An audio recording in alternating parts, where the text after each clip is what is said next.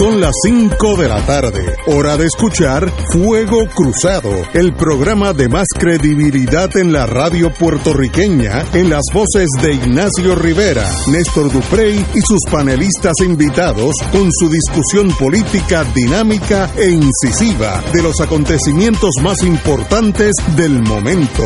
Fuego Cruzado comienza ahora.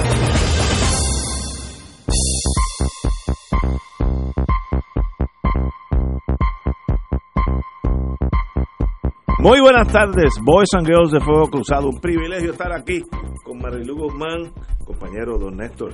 Saludos. ¿Cómo va esa, Buenas tardes esa a firma y todos. esas cosas que tú ¿Qué tienes? firma?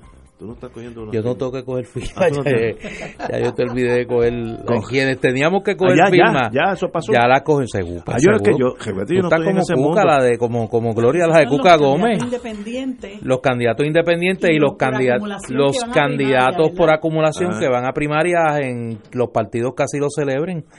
Victoria Ciudadana, el movimiento Victoria Ciudadana, si esa es la pregunta que me estás Esa haciendo, va a escoger sus candidatas y candidatos en asambleas de distrito que se van a celebrar el último fin de semana de enero, las asambleas de distrito y la Asamblea Nacional que va a escoger las candidatas y candidatos a la gobernación, a la comisaría residente y a Cámara y Senado por acumulación, se va a celebrar el primer fin el primer fin de semana de febrero.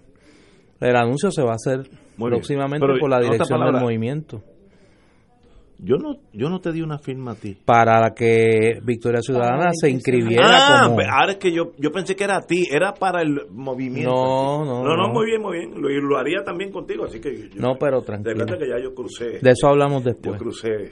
No crees problema, no, no crees problema. general- general No crees problema, de eso va a haber tiempo, río. de eso va a haber tiempo para hablarlo. Bueno, pues vamos. No, me desvíes, no me desvíes. vamos a que estás buscando, mira, quieres hablar de todo. No, yo quiero hablar, mira, la economía de Bulgaria. Sí, sí, sí, sí. es algo que yo sé que Marilu quiere Sí. entrar en eso ahora mismo.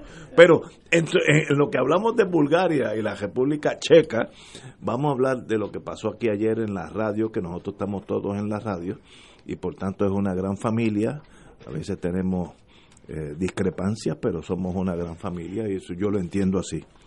El, el señor y el amigo, compañero abogado, Luis Dávila Colón, de la WKQ hermana, que nosotros tuvimos allí unos años, fue suspendido por una semana de su programa El Azote, luego que en la tarde de ayer llamara a la alcaldesa de San Juan, Carmen Yulín Cruz Soto, la llamó, y cito, una perra. Eh, cito ahora la reacción de su estación. Las expresiones de David Colón son reprocha- reprochables y no representan el sentir de Univisión. Rechazamos todo tipo de discriminación y violencia y nos esforzamos por asegurar que nuestros propios comentarios y cobertura incluyen y respeten a todos. Este es nuestro compromiso con nuestra audiencia, nuestra comunidad y nuestros socios. Luis Dávila Colón estará fuera del aire de su programa de inmediato hasta la próxima semana, anunció Javier Cosme, el amigo director de programación de la de WKQ. Esos son los hechos, una cosa extremadamente reprochable. Yo no creo que haya un puertorriqueño que esté de acuerdo con lo que él dice. Eh, yo como soy, después de 27 años de indoctrinación militar, a uno le meten en la inconsciencia que you are an officer and a gentleman. Usted es un oficial de los Estados Unidos o del país que sea y es un caballero. Y usted siempre se comporta como un oficial y un caballero. Y eso pues no tiene cura, eh, eso no, no, no tiene reversa, eh, está mal hecho, fue un error del compañero, es un error que estoy seguro que se ha arrepentido algo eh, o, o todo. Eh, la compañía pues tomó una acción que es drástica en este mundo nuestro de suspenderlo, de, sacarlo del programa una semana, eh, pero eh, eh, no, no hay otra forma de analizar esto sino que no es no fue el mejor día en la vida de Luis Dávila Colón y se comportó no como el caballero que estoy seguro que es. Así que uno paga por sus errores, esto fue un error mayúsculo del compañero. Compañera. Perdóname que estoy apagando aquí el teléfono. Eh, pues yo... No sé si usted tiene algo que comentar. Eh, yo quedé perpleja realmente cuando escuché eh, y vi el video que se que circuló principalmente a través de la red social Twitter eh, y de hecho comencé una campaña en la misma red social para que despidan fulminantemente a Dávila Colón, para que cancelen eh, ese programa que no produce nada bueno para este país, porque una cosa es que usted tenga un programa de análisis un programa de análisis donde usted aprende, donde usted no solamente aprende de lo que se habla, sino cómo se discuten las cosas, cómo se expresa el sentir de cada una de las personas que están allí. Y la antítesis de todo eso es el programa de Dávila Colón, que para empezar se llama El Azote. Y yo tengo una gran eh, reserva a este tipo de, de, nombre. Me acuerdo en una ocasión que la querida amiga Damari Suárez tenía un programa que se llamaba El Fuetazo.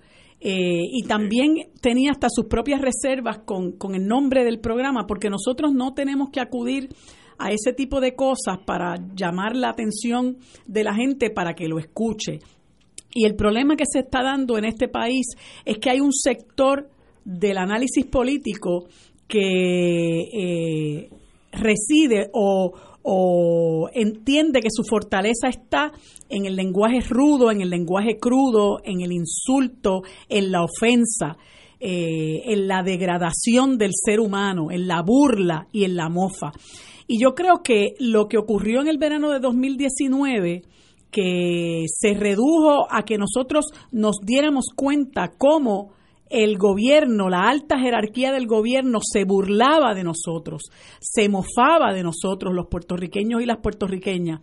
Eh, eso obviamente llevó al punto de nosotros salir de un gobernador por primera vez en la historia de este país. Y eso es algo que mucho, una lección que mucha gente no ha aprendido. Eh, y cuando digo mucha gente, me refiero a que Dávila Colón no es el único. Hay otros que no los quiero mencionar porque no creo que traiga, haga nada bueno haciendo eso, al que le caiga el sallo que se lo ponga y cada cual sabe lo que hace con el extraordinario poder que tiene un micrófono y el privilegio de estar en un foro eh, público, sobre todo un foro que es escuchado, que tiene mucha audiencia. Eh, eso es un privilegio. Y usted mal utilizar ese privilegio para vejar a una persona, para transmitir el odio visceral que usted tiene hacia esa persona, para degradarla, para acusarla y hacerle imputaciones y ofensas viciosas realmente es algo que no debería tener cabida en este país. Nosotros tenemos que empezar no solamente a reconstruir físicamente al país, sino que tenemos que empezar a sanearlo espiritualmente. Y cuando uno quiere sanear un país desde cero, como nos hace falta a nosotros, por eso es que se dice que la gente que está hoy día sufriendo los estragos del terremoto necesita mucha ayuda emocional. Es porque la ayuda emocional es lo más importante, la ayuda espiritual es el mayor sostén. El abrazo, el aliento, el cariño. Y este señor lo que da es ofensa lo que da es violencia y este país no necesita más violencia. Y a mí realmente me indigna la palmadita que ha hecho Univisión con este señor, porque era para votarlo, para despedirlo, para que sea ejemplarizante para todos los demás que están en las mismas y todos los que vienen con la idea de que ese debe ser el estilo. Ese no debe ser el estilo. Usted no le dice perra a ninguna persona porque para empezar, eh, yo soy una persona amante de los animales y no sé por qué que, por qué perra tiene que ser un insulto, la verdad. Y eso se traduce también en que la gente transmita eso, transfiera eso hacia, hacia los seres vivientes eh, que son animales. Eh, pero hablando de los seres humanos, usted no hace una cosa como esa, incluso le dijo inmoral a Carmen Yulín. Y yo quisiera saber qué tiene de inmoral ¿verdad? Porque aquí nos gusta mucho a un sector del país que cuando no tenemos eh, no tenemos argumentos para discutir en profundidad los asuntos, nosotros recurrimos entonces a matar el mensajero y empezamos a insultarlo. Y esa es el, el, la sustancia de nuestro argumento, el insulto, la diatriba, la ofensa. Y eso en este país se tiene que acabar.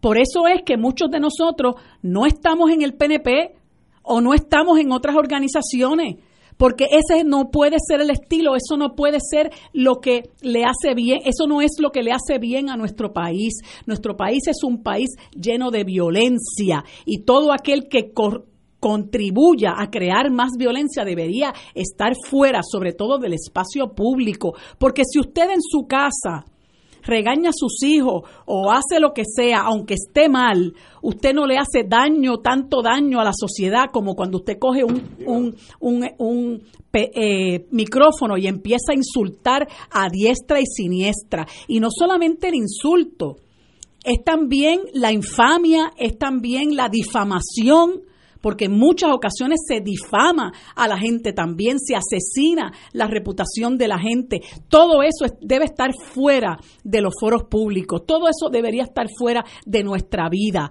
punto.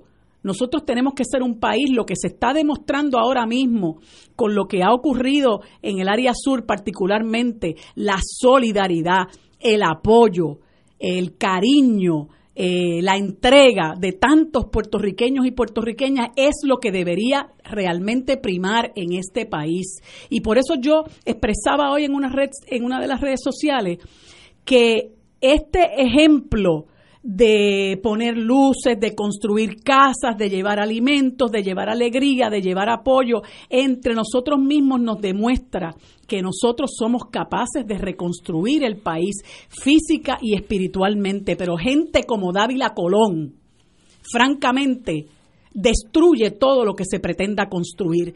Y usted no le dice al país, ah, nosotros no eh, eh, eh, lo que él dice no refleja los valores de la estación. Pues si no refleja los valores de la estación, bótelo. Porque si usted lo vuelve a reclutar dentro de una semana, ¿qué es el mensaje que le está dando al país? Mira, te vamos a esconder un ratito para que te para que te enfríe, pero después vuelves de nuevo y qué le garantiza al país que este señor no va a volver con la misma porque esta fue la tapa del pomo. Yo no lo escucho francamente. Y creo que el que lo oye tiene un estómago de acero, pero yo no lo oigo, francamente, porque yo no voy a patrocinar espacios que a los que se dedican es al, vejamen y a la burla y a la ofensa. Pero que lo que me han comentado a mí que lo escuchan, me dicen que este es el estilo usual de este señor de toda la vida. ¿Y quién nos garantiza a nosotros que cuando vuelva a la radio no va a volver a la carga? Porque otra de las cosas que es realmente indignante es que se mantenga este tipo de programa por el rating. Ah, porque como tengo rating, ah, porque como tengo muchos auspiciadores, ah, porque como me entra mucho dinero, eso es realmente entonces lo prioritario, el rating que me deja y los chavos que hago con la diatriba de Dávila Colón, pues mire usted también le falta el respeto al país. Se lo falta Dávila Colón y se lo falta a usted como emisora. Y yo lo estoy diciendo a sabiendas de lo que me puede ocurrir como eh, futura candidata a una posición política. Porque yo no creo en la hipocresía. Y si me quieren invitar, que me inviten. Y si no me quieren invitar, tampoco. Porque tengo que decir que es una de las, de las emisoras que le cierra la puerta a las mujeres. Díganme qué mujer hay ahí que esté eh, haciendo análisis político e independentistas menos todavía. Y eso hay que señalarlo y hay que decirlo. Ninguna estación se puede prestar para cerrarle la puerta a las mujeres ni a personas que no estén con la línea editorial de, la, de la estación, ni le, puede, ni le puede abrir, para entonces abrirle las puertas al que veja, al que insulta, al que difama. Y esas cosas hay que pararlas. Y si hay que boicotear, pues se boicotea. Pero una semana es una falta de respeto al país. Señores, tenemos que ir a una pausa y regresamos con don Néstor Duprey y Salgado. Vamos a una pausa. Fuego Cruzado está contigo en todo Puerto Rico. En la calle Loíza en Punta Las Marías se encuentra el restaurante Mar del Caribe, con un ambiente acogedor y cómodas facilidades. Nuestro sabroso menú consta de mariscos, comida criolla e internacional. Pruebe nuestro delicioso mofongo de yuca relleno de churrasco. Restaurante Mar del Caribe, la Casa de la Paella, 17.95 por persona. Amplio salón de actividades para su fiesta navideña familiar o corporativa. Ofrecemos vale parking gratis. Restaurante Mar del Caribe, calle Eloísa, Punta Las Marías, 787-545-5025. Existen instrumentos financieros que generan ganancias de los mercados bursátiles con garantía de principal invertido. Las anualidades indexadas brindan excelentes rendimientos y garantías de inversión superando los instrumentos tradicionales de ahorro. Para orientación y citas, llama a los expertos en seguros y anualidades de RJBB and Associates al 787-691-2899 o al 787-505-1891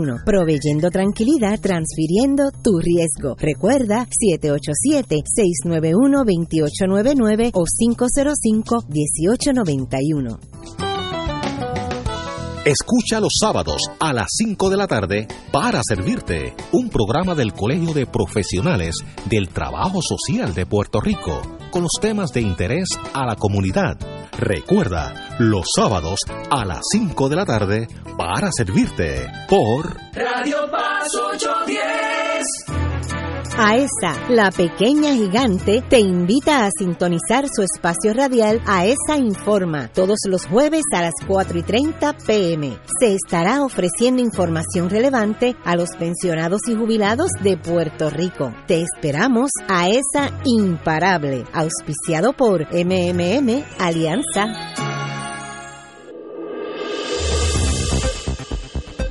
Y ahora continúa Fuego Cruzado.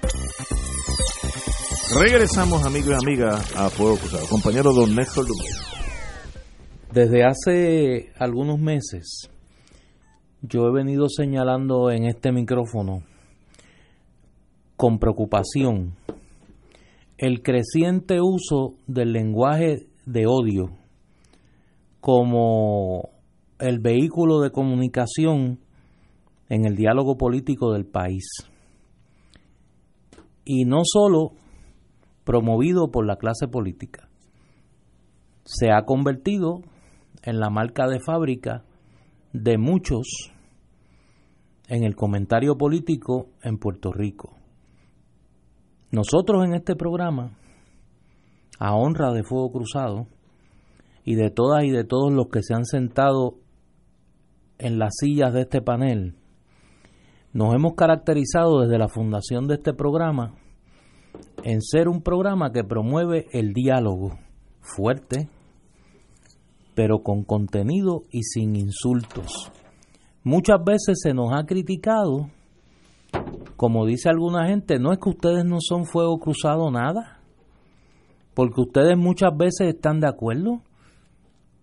Ahí no hay garata, como nos dijo un productor una vez. Eh, ustedes no pelean lo suficiente como nos dijo otro. ¿Cuántas veces nosotros hemos tenido invitados e invitadas en este programa y la crítica ha sido, ah, que ustedes han sido muy blanditos con ese invitado o esa invitada? Ustedes no le dijeron lo que le tenían que decir. ¿Por qué? Porque hemos tratado a las invitadas e invitados que se sientan en la silla de los invitados de este programa con respeto. Eso no implica que uno esté de acuerdo con todo lo que dicen pero uno no invita a la gente a su casa para escupirles la cara. En Puerto Rico, lamentablemente, alguna gente cree que el que más insulta es el más pegado. En Puerto Rico alguna gente cree que el más chabacano ese es el que hay que oír y el que hay que ver. Y hay una relación de el que produce insultos y el que los celebra, el que los promueve.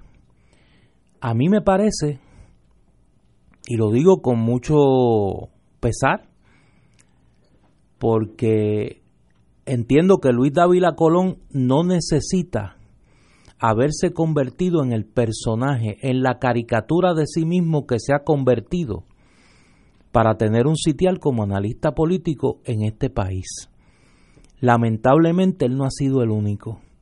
Y en el pasado hemos visto con tristeza cómo se ha promovido la chabacanería y el insulto como la manera que una persona inteligente que no necesita la chabacanería y el insulto llegue, entre comillas, a la gente, subestimando la inteligencia de este pueblo y promoviendo la ignorancia. A mí me parece, y espero, que este incidente debe servir de lección a todas y a todos, empezando, pero sin terminar, por el amigo Luis Dávila Colón. No hace falta insultar para decir lo que uno piensa.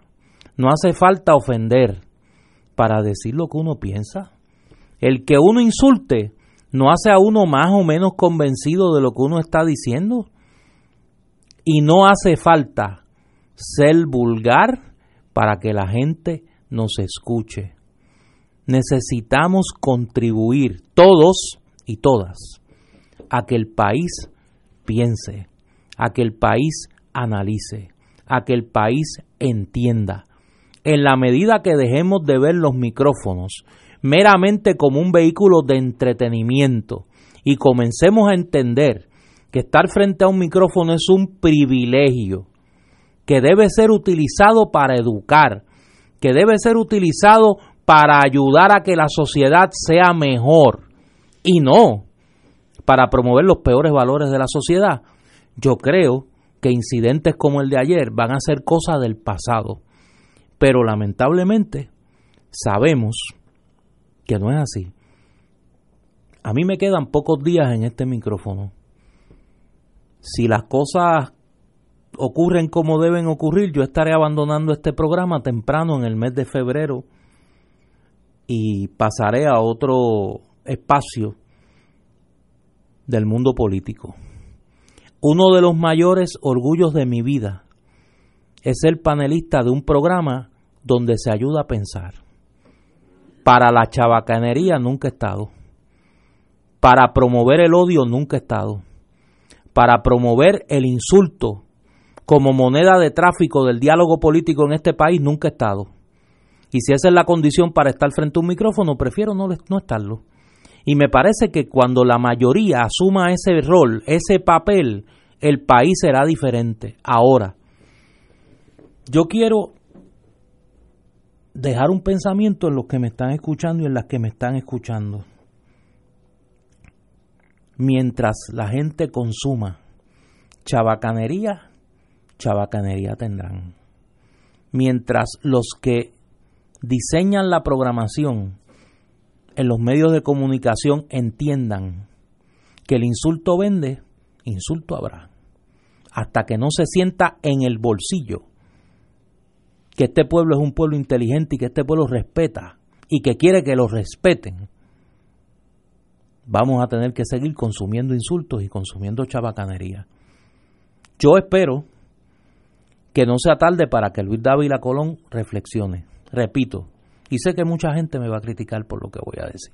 Luis Dávila Colón no necesita convertirse en una caricatura para que se le respete como analista político. Lamentablemente él ha llegado a esa conclusión. Y creo que esa caricatura lo ha llevado a donde está. Innecesariamente.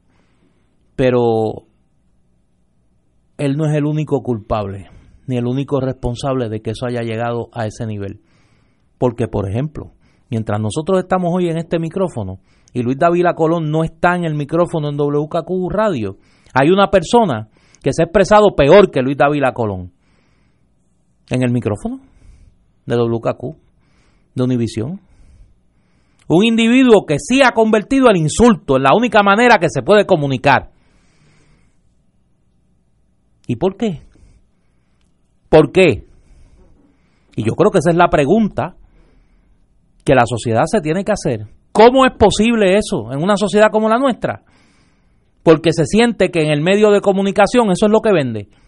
Porque no importa el diálogo, lo que importa es el entretenimiento, la chabacanería el que el pueblo no piense. Y hasta que esa, ese círculo vicioso no se rompa por la acción concertada y contundente de los que consumen información en Puerto Rico, ese ciclo vicioso seguirá. En todos los espacios, menos en Fuego Cruzado. Porque yo estoy seguro que este programa seguirá siendo lo que es. Un vehículo para que el país piense y para que el país reflexione sobre sí mismo, difiriendo desde el respeto a la dignidad de la gente y ayudando a que la sociedad sea mejor cada día. Señores, tenemos que ir a una pausa, vamos a una pausa y regresamos con Fuego Cruzado. Fuego Cruzado está contigo en todo Puerto Rico. La oficina médica del Dr. Ramón Luis López Acosta, especialista en medicina de familia, provee servicio a pacientes adultos y geriátricos de manera continua y comprensiva, servicio de medicina primaria preventiva y de medicina intrahospitalaria a nuestros pacientes, localizada en la calle Lloveras 650, edificio Centro Plaza, suite 207, Santurce, cerca del Hospital Pavía. Llámenos al 787 725 7888 725-7888 y haga una cita para evaluación. Aceptamos la mayoría de los seguros médicos Advantage y comerciales. Fuego Cruzado, con los maestros de la discusión política inteligente y acertada, te acompañan ahora cada noche en Oro 92.5 FM. Infórmate de los temas de importancia del país, escuchando al equipo que establece cátedra todos los días sobre el acontecer político en Puerto Rico. Escucha la retransmisión de Fuego Cruzado con Ignacio Rivera, Néstor Duprey y sus panelistas invitados con su discusión política dinámica e incisiva, encendiendo el debate con sus diferentes puntos de vista. La clase comienza a las 10 de la noche en retransmisión diferida de lunes a viernes por Oro 92.5 FM. Caritas de Puerto Rico está aceptando donaciones para ayudar a los damnificados del terremoto en el sur de Puerto Rico. Puede enviar su donativo por ATH móvil en el renglón de donar a Caritas PR, por PayPal en la página web caritaspr.net, por donativos por correo a la dirección Caritas de Puerto Rico, PO Box 8812, San Juan, Puerto Rico 00910-0812. También se puede donar por tarjetas de crédito Visa y Mastercard llamando al 787-349-53. Sigamos orando mucho por nuestro país.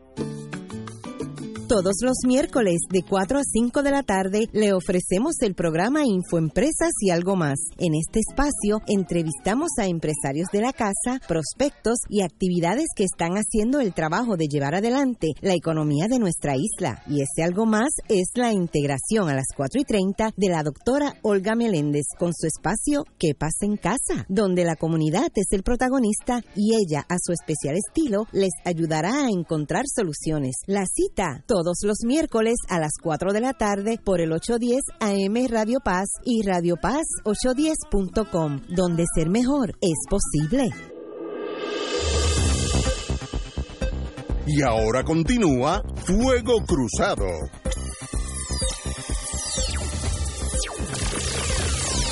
Amigos, amigas, para ponerle fin, por lo menos de parte mía, a este triste asunto de nuestro querido amigo, colega de la CACU, eh, me recuerdo cuando uno estaba acá en el mundo, hace muchos, muchos años, en el mundo de inteligencia, y le enseñaban a uno que todo ser humano, empezando por mí, vamos a empezar, yo estoy a, el número uno en esa lista, todo ser humano tiene monstruos, diablos, eh, factores negativos, odio encapsulados en su espíritu. Si fuera religioso, pues su alma. Pero todos tenemos monstruos en nuestra, en nuestra vida. La, lo que tiene la civilización es que nos enseña a convivir y no sacar esos monstruos diarios. Entonces en este programa, pues seríamos enemigos mortales cada vez que la compañera dice algo del independentismo, pues yo sacaría el sable y, trataría de, pasarle de un lado a otro y, viceversa cuando yo hablo de América de Beautiful. Esos son los monstruos que uno aprende en una sociedad a convivir con ellos. Y uno mira lo bonito de las personas. Yo he aprendido a vivir con Néstor Duprey, hermano mío, eh, Marilú, que está aquí presente, diferimos con Marilú, casi todo en nuestra vida es diferente, pero qué buena persona es, qué buen ser humano, qué buena madre, qué buena amiga. Pues uno mira lo bonito, y no, uno tiene que controlar los monstruos. Cuando uno quiere sacarle algo a alguien, aprendimos en aquel mundo anterior, Mire, el alcohol es uno de los, de los mejores sacacorchos de la vida. Uno lo invita a almorzar a la persona, hombre, mujer, lo que sea, y, y, uno a propósito se toma unos tragos para ver, a ver si salen esos monstruos, porque ahí están.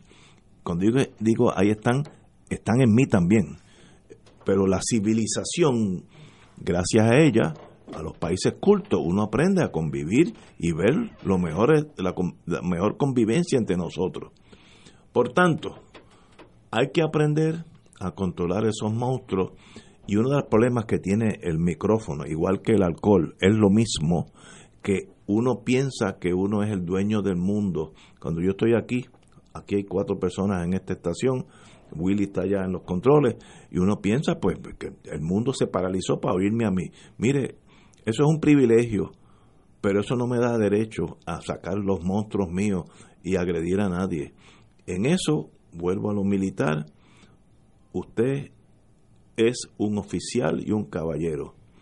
Y si no es oficial, tampoco es caballero. Así que compórtese bien y pasamos la página una semana de, de castigo, pues demuestra que la estación no estaba de acuerdo con lo que usted dijo. Nadie puede estar de acuerdo. Podemos diferir si una semana o dos semanas o nunca era suficiente castigo, pero eso es irrelevante.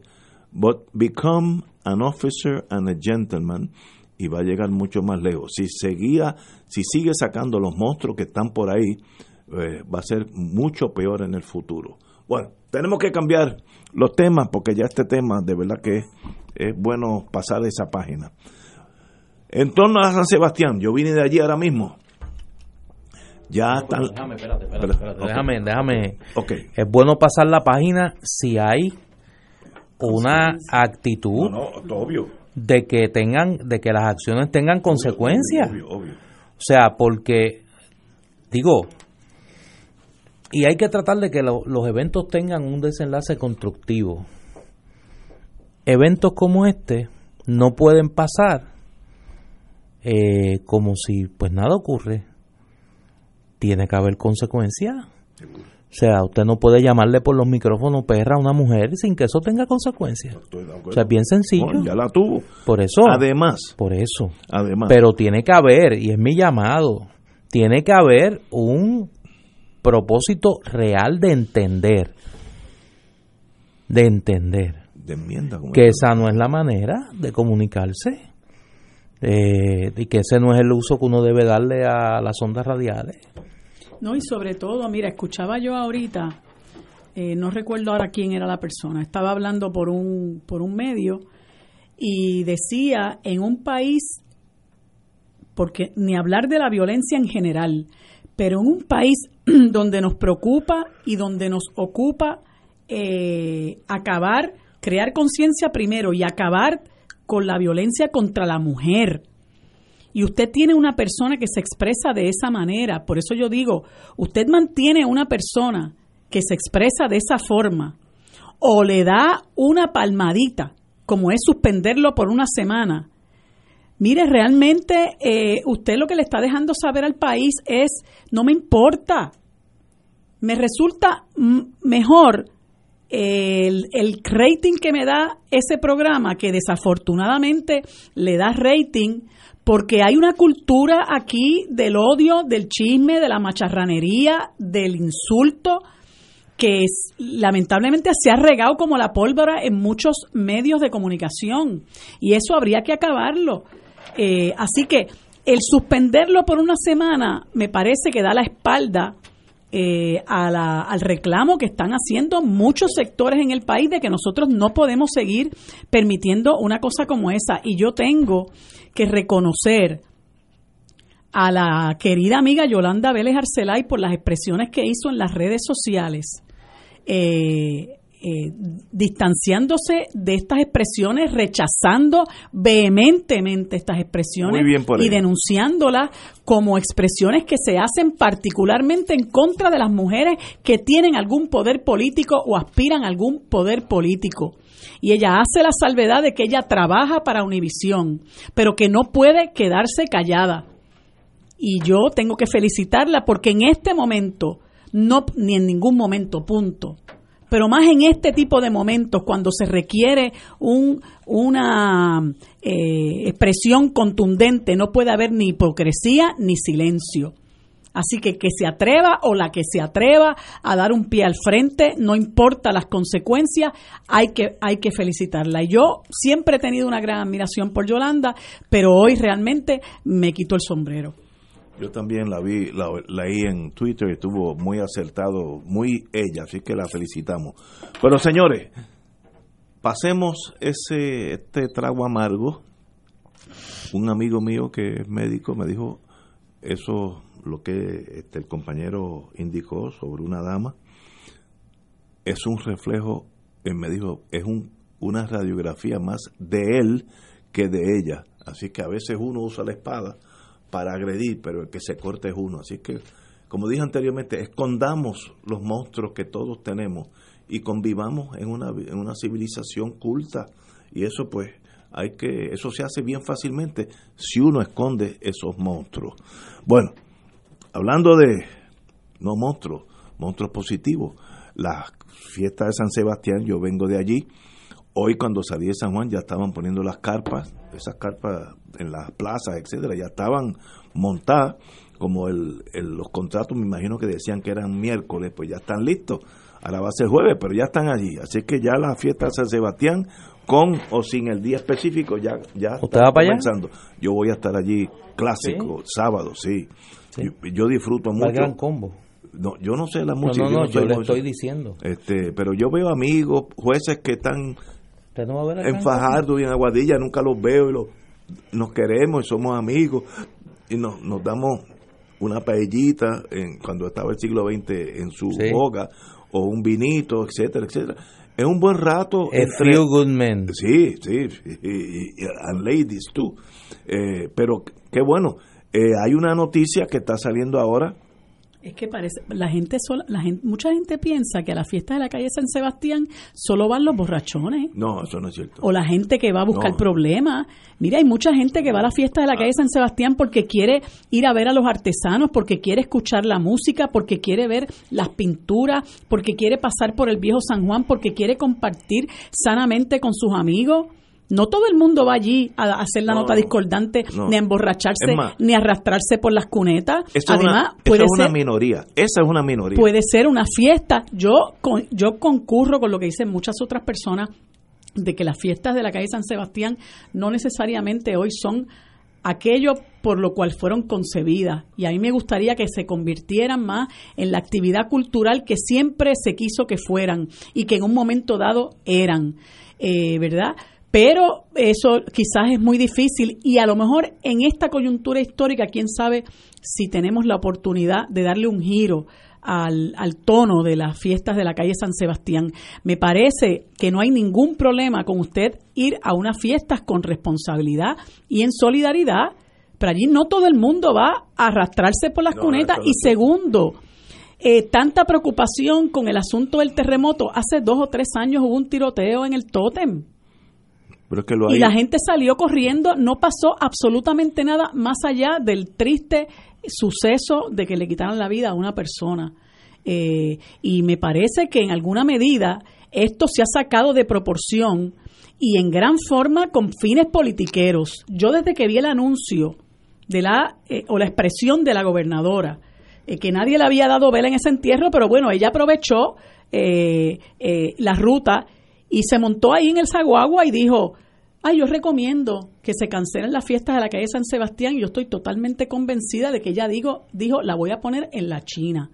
Y ahí se montaron otro montón de gente sin darle mayor pensamiento a las consecuencias que tenía la cancelación de las fiestas de la calle, que es un evento que se eh, planifica con muchísimos meses de antelación. Y estaba escuchando yo, no recuerdo de, de una persona que expresó que para muchos artesanos representa el 60% de su ingreso en un año. Y muchas otras cosas más, ¿verdad?, que tienen que ver, eh, pero pero me parece que las cosas hay que hay que mirarlas en su justa perspectiva. Yo creo que se salió de control la discusión eh, de las fiestas de la calle San Sebastián, lo que muchos tomaron como si fuera una ofensa a los compañeros, amigos, hermanas y hermanos que están sufriendo los estragos del terremoto eh, eh, y, e incluso este personas que, que, que me pareció que podían haber tomado una posición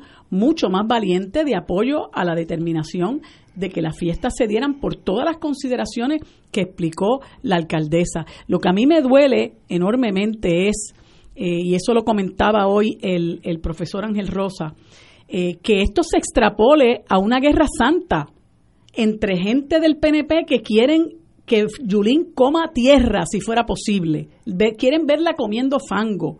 Entre eso, eh, y otras personas que, que desean eh, que todo le vaya bien porque piensan que el que no ocurra así, pues puede tener eh, efectos sobre, sobre su candidatura.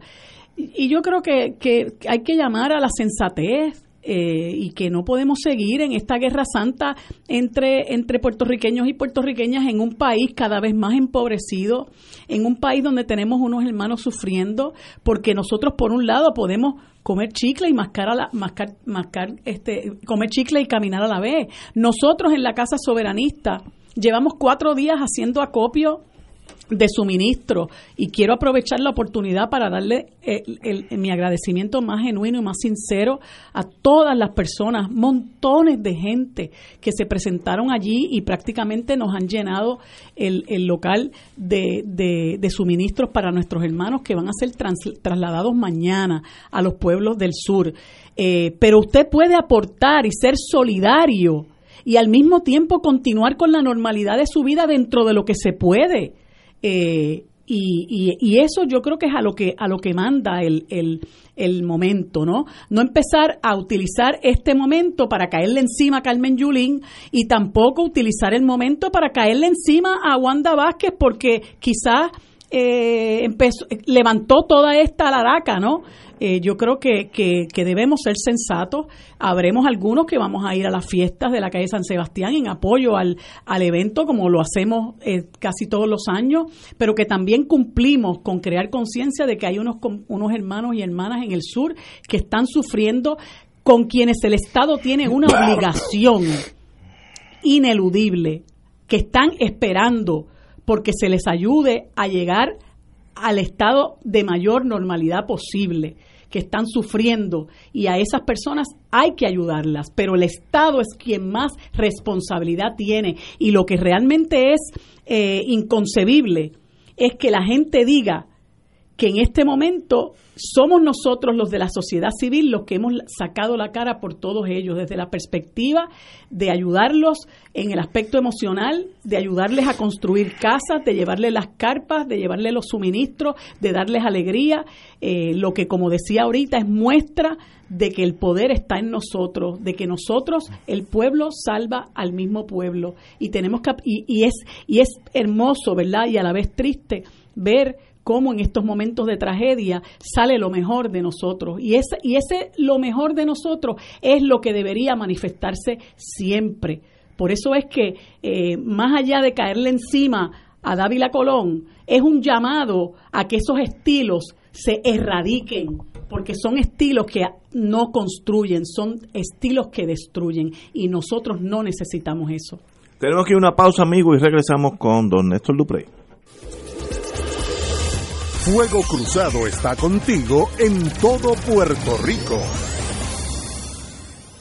Restaurante Marisquería Reina del Mar, donde se come el mejor marisco fresco y los mejores precios del mercado. Festival de langosta fresca, dos libras en su plato por 39.95 y un acompañante. Venga y pruebe los deliciosos langostinos de roca preparados al ajillo o en salsa de brandy y espinaca. Un plato exquisito, variados cortes de pescado, carnes exóticas y ensalada de mariscos. Disfruta de la deliciosa paella y una extensa carta de vinos. Diariamente ofrecemos serenata de bacalao y cabrito guisado deshuesado. Cocinamos con ingredientes frescos para realizar el sabor gourmet internacional y un toquecito criollo. Restaurante y marisquería Reina del Mar. Ambiente elegante y familiar con atenciones de primera. Abierto de lunes a viernes y domingos desde las 12 del mediodía. Localizado frente al Centro Judicial y Estación Piñero del tren en Atorrey. 754-9933. Contamos con ballet parking y abierto días feriados.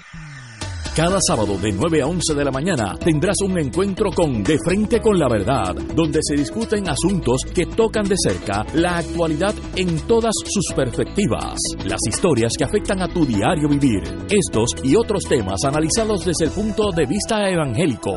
De Frente con la Verdad, todos los sábados de 9 a 11 de la mañana por Radio Paz 810. Fanático del deporte, la mejor información y el mejor análisis lo escuchas los sábados a las 2 de la tarde por Impacto Deportivo con Javier Sabat y el más completo elenco en deportes por Radio Paz 810 AM y en las redes sociales Facebook, Impacto Deportivo, Radio PR, Twitter e Instagram, Impacto underscore Deport juntos, impactando el deporte nacional. Cada sábado de 9 a 11 de la mañana tendrás un encuentro con De Frente con la Verdad, donde se discuten asuntos que tocan de cerca la actualidad en todas sus perspectivas, las historias que afectan a tu diario vivir, estos y otros temas analizados desde el punto de vista evangélico. De Frente con la Verdad, todos los sábados de 9 a 11 de la mañana por Radio Paz 810. Y ahora continúa Fuego Cruzado. Back in the US of A, compañero. En Fuego Cruzado queremos hacer una exhortación muy, muy especial. Hemos escuchado durante todos estos días el reclamo de las ciudadanas y ciudadanos del área sur del país que necesitan ayuda. Y también hemos escuchado la gran desconfianza que siente el pueblo de Puerto Rico en canalizar esa ayuda a través del gobierno de Puerto Rico. Los amigos del Frente Amplio de Camioneros de Puerto Rico y asociados se han unido para proveer transportación para aquellas y aquellos que quieran enviar artículos de primera necesidad a la región suroeste del país. Mañana, a partir de las 9 de la mañana, en el solar al lado de la oficina central del muelle de Luis Ayala Colón, en el edificio 1211 del muelle C de San Juan, van a estar allí los camioneros de Puerto Rico esperando la ayuda de aquellas y aquellos que quieran darle la mano de verdad a las puertorriqueñas y puertorriqueños que están pasando por una, situación tan complicada en la región sur del país. ¿Qué se necesita? Repelente para mosquitos, medias, medicamentos over the counter, jabón líquido, sábanas y frisas, cereales, cepillos de dientes, pasta de dientes, desodorante, pañales de niños y adultos, shampoo, acondicionador, papel sanitario, wipes, baterías, agua, toallas de baño, toallas sanitarias, leche de cajita, alimentos enlatados, kit de emergencia y hand sanitizer. Aquellas personas que quieran coordinar cantidades eh, mayores de ayuda pueden comunicarse con el querido amigo Carlos Rodríguez del Frente Amplio de Camioneros de Puerto Rico al 787-640-8381. 787-640-8381. Tanto en las redes de Fuego Cruzado como en las redes de este servidor, en Facebook, en Twitter y en Instagram, vamos a estar colocando esta información. Hay que ayudar. Hay que colaborar con las puertorriqueñas y puertorriqueños que están pasando por una necesidad extraordinaria y más aún ante la inacción y la negligencia del gobierno. Así que mañana a partir de las 9 de la mañana en el muelle C de San Juan van a estar los camioneros de Puerto Rico a quienes les quiero agradecer personalmente y a nombre de este programa porque durante todos estos días han estado eh, desinteresadamente ayudando al pueblo de Puerto Rico a trasladar a la región suroeste del país la ayuda que tanto se necesita. Eso es lo que Puerto Rico necesita en este momento, es la fase operativa de rescatar en el sentido más grande eh, a los puertorriqueños que han sufrido eh, los problemas de los terremotos, en el, mayormente en el suroeste de Puerto Rico. No necesitamos políticos, ni discursos, ni nada. Necesitamos gente como los camioneros. Eh, yo diría otro, otra cosa, me, me aventuro a sugerir, eh, en una de esas carpas militares que ya están poniendo, unos médicos que se den de voluntarios para atender a los que necesiten, o psiquiatras, lo que sea. Eso es lo que necesitamos. No necesitamos más legislación. Y digo esto porque como este es un país, como decía Galliza, que somos guimos legislativos, producimos legislación a, diestra y siniestra, se está radicando legislación para atender la emergencia. Mire, una ley no va a llevar una, un litro de leche a, Guayanilla. Olvídense de las leyes, no es el momento de dar discursos en el hemiciclo. Hay que, aquí dice eh, que hay que eh, construir ese cuerpo legislativo en una comisión total para agilizar los trabajos de asistencia. No necesitamos leyes. Quédense quietos ustedes. Dejen que los camioneros, los, la gente que están eh, en el acopio de bienes eh, para llevarlos al sur. Eso es lo que necesita Puerto Rico, con la ayuda del gobierno, la fase ejecutiva. La legislativa, tense quietos, ayuden si pueden, pero no en el sentido de leyes. Una ley más en las leyes de Puerto Rico anotadas es una cuatro páginas más de casos, que es irrelevante. Ayuden a los que necesitan pampers, agua, eh, medicina, tratamiento psiquiátrico en algunos casos, o psicológico, eh, examen de, la salud. Eso es lo que necesitamos. Eh, luego vienen los ingenieros en lo que se pueda determinar si una casa que está con alguna grieta es habitable o no. Eso también le felicitaría a esa familia estar seguro que puede entrar y, continuar su vida. Ahora pues están durmiendo en la acera porque piensan que se le puede caer arriba, que puede ser. No necesitamos leyes, necesitamos acción. Así que mientras menos leyes y más acción haya, mejor va a estar el país. Bueno, amigos, eh, habíamos hablado ayer, y lo voy a repetir ahora, pues yo creo que es una pérdida, que ya lo, habíamos dicho. El senador Larry Seyhammer adelantó su fecha de retiro del Senado. Dice que tiene problemas familiares en torno al terremoto, eh, sus in-laws, sus suegros, etcétera, etcétera. Y me da mucha pena, me despido de él como legislador, como senador, mejor dicho una persona noble, inteligente, fina, educada. Necesitamos mucho más Larry Selhammers. Y una pena que se vaya, porque de verdad que Puerto Rico tiene el partido que él escoja.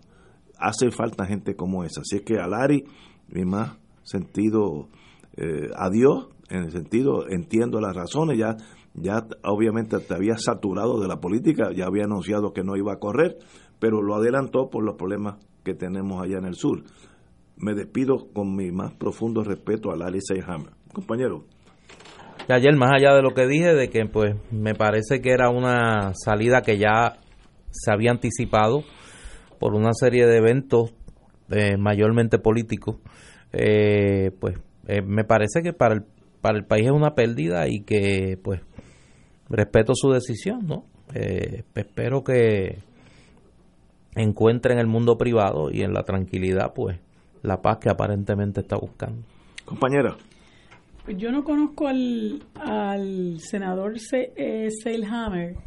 Eh, lo conozco, ¿verdad? Como, como los ciudadanos y ciudadanas de este país que lo ven en sus ejecutorias como, como senador. Eh, y uno pues discrepa de él obviamente de, de su postura, sobre todo su postura ideológica, es PNP, eh, pero dentro de lo que hay en ese partido, eh, me parece que es una persona con quien se puede hablar, con quien se puede dialogar, con quien se puede llegar a acuerdos, una persona respetuosa, una persona que se aparta con, por completo. Ahora digo yo, cuando Univisión habla de que Dávila Colón no refleja los valores de la, de la emisora. Yo no creo que él refleje los valores de ese partido, tampoco. Y siempre lo vi como fuera de grupo. Eh, pero una persona como él, pues pudiera estar en ese partido puramente por, por, porque es estadista, ¿no? Y cree que estando ahí, pues puede adelantar eh, los esfuerzos para que Puerto Rico se convierta en Estado. Van a ilusión, pero, ¿verdad? Cada cual es libre de soñar.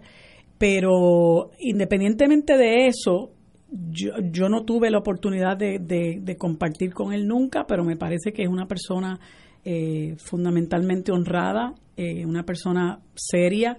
Eh, por lo menos nunca lo vi deslucir sus ejecutorias como senador y él había pues anunciado su, su renuncia para fines de este mes y lo adelantó porque escuché que, que sus suegros estaban eh, sufriendo los embates del, del, terremoto y él quería pues estar allí para ayudar a su esposa. Eso me parece que es muy loable. Así que eh, disentir no es desamar. Así que yo pues le deseo le deseo lo mejor al, senador Seilhammer. Amigo y amiga, vuelvo a mi, mi tema de burocracia gubernamental. Hay una noticia eh, en, el periódico en inglés, el San Juan Star, o como se llame ahora, que dicen otorgarán permisos de reubicación temporal a la farmacia afectada por terremoto. La burocracia nuestra, la permisología es algo tan endémico que una farmacia, si quiere mover su farmacia 100 metros, tiene que ir a un proceso de permisología como si hubiera llegado de Júpiter a poner una farmacia. Mire, eh, yo tengo familias en varios estados, en varios de esos estados, y tengo hijas que están en ese momento, en ese mundo médico. No hay que permiso de uso nada. Usted, si usted tiene una licencia, si usted es farmacéutico, la licencia es usted y siempre y cuando que cumpla con los requisitos de pues, tener un espacio que sea comercial, usted la puede poner en San Juan, en Morovis, en Anjunta, eh, en Ciales, donde usted desee. Igual que yo soy abogado, yo cojo mi licencia de abogado, me traslado a Culebra y soy abogado en Culebra. Yo no tengo que pedir permiso para que me dejen ir a Culebra a ejercer las leyes. Y nosotros, yo sé que eso era una medida de protección anteriormente, es absolutamente inconstitucional que el Estado me restrinja a mí, farmacéutico en este caso, que yo no puedo moverme de Guayanilla a Santurce si tengo un espacio comercial, vamos a decir, es un problema mío. Ah, que yo quiebro. Si yo quiebro también es un problema personal, no, no es del Estado.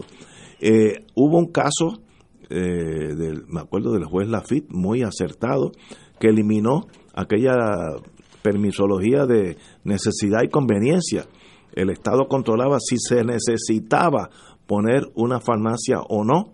Mire, Deje que el farmacéutico decida eso.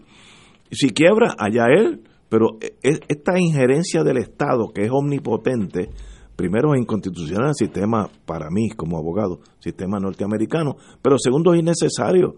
Eh, si, si, las, si la farmacia que estaba en Guayanilla se le cayó el techo, de verdad ese farmacéutico tiene que ir al Departamento de Salud, buscar un permiso temporero para mudarse a Junta déjenlo quieto y que ponga la farmacia donde quiera.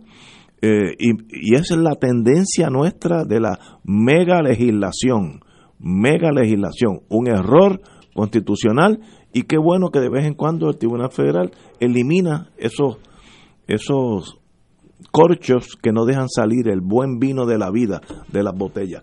Tenemos que ir a una pausa, amigos.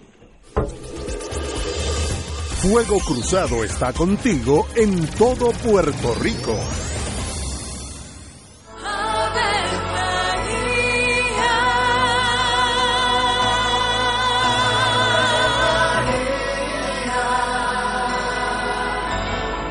El ángel del Señor anunció a María.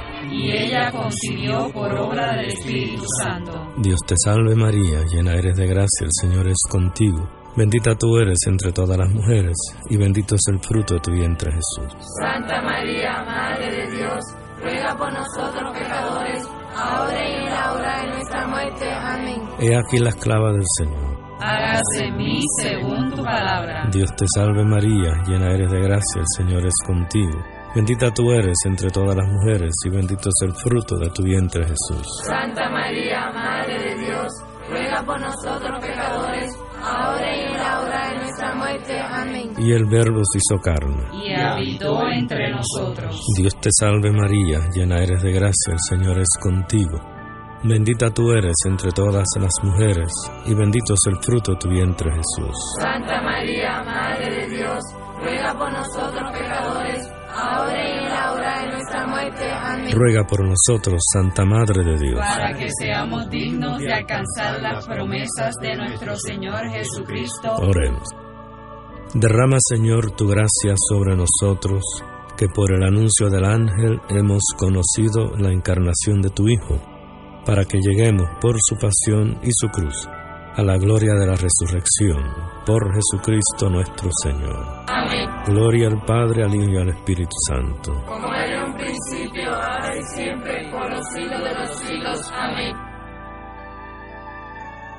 Un club rotario es casa de jóvenes y adultos, de hombres y mujeres, que comparten y viven los deseos de servir a los demás en un ambiente socialmente sano y productivo. Mensaje del Club Rotario de Río Piedras.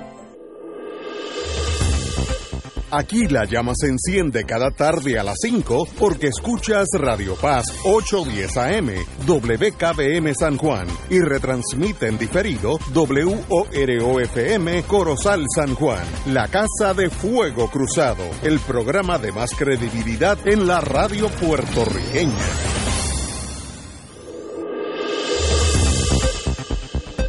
Y ahora continúa Fuego Cruzado.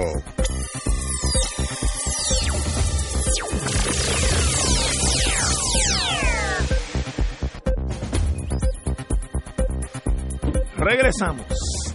17, no, espérate. 18 horas, 18.02 horas. Fácil, las 6. Las 6 y 2. 4 minutos de la tarde. ¿Verdad? En el mundo militar, 16.02. complica, Sí, pa- se complica. pa- 18.02 horas. Compañera, está hablando de la farmacia y la permisología.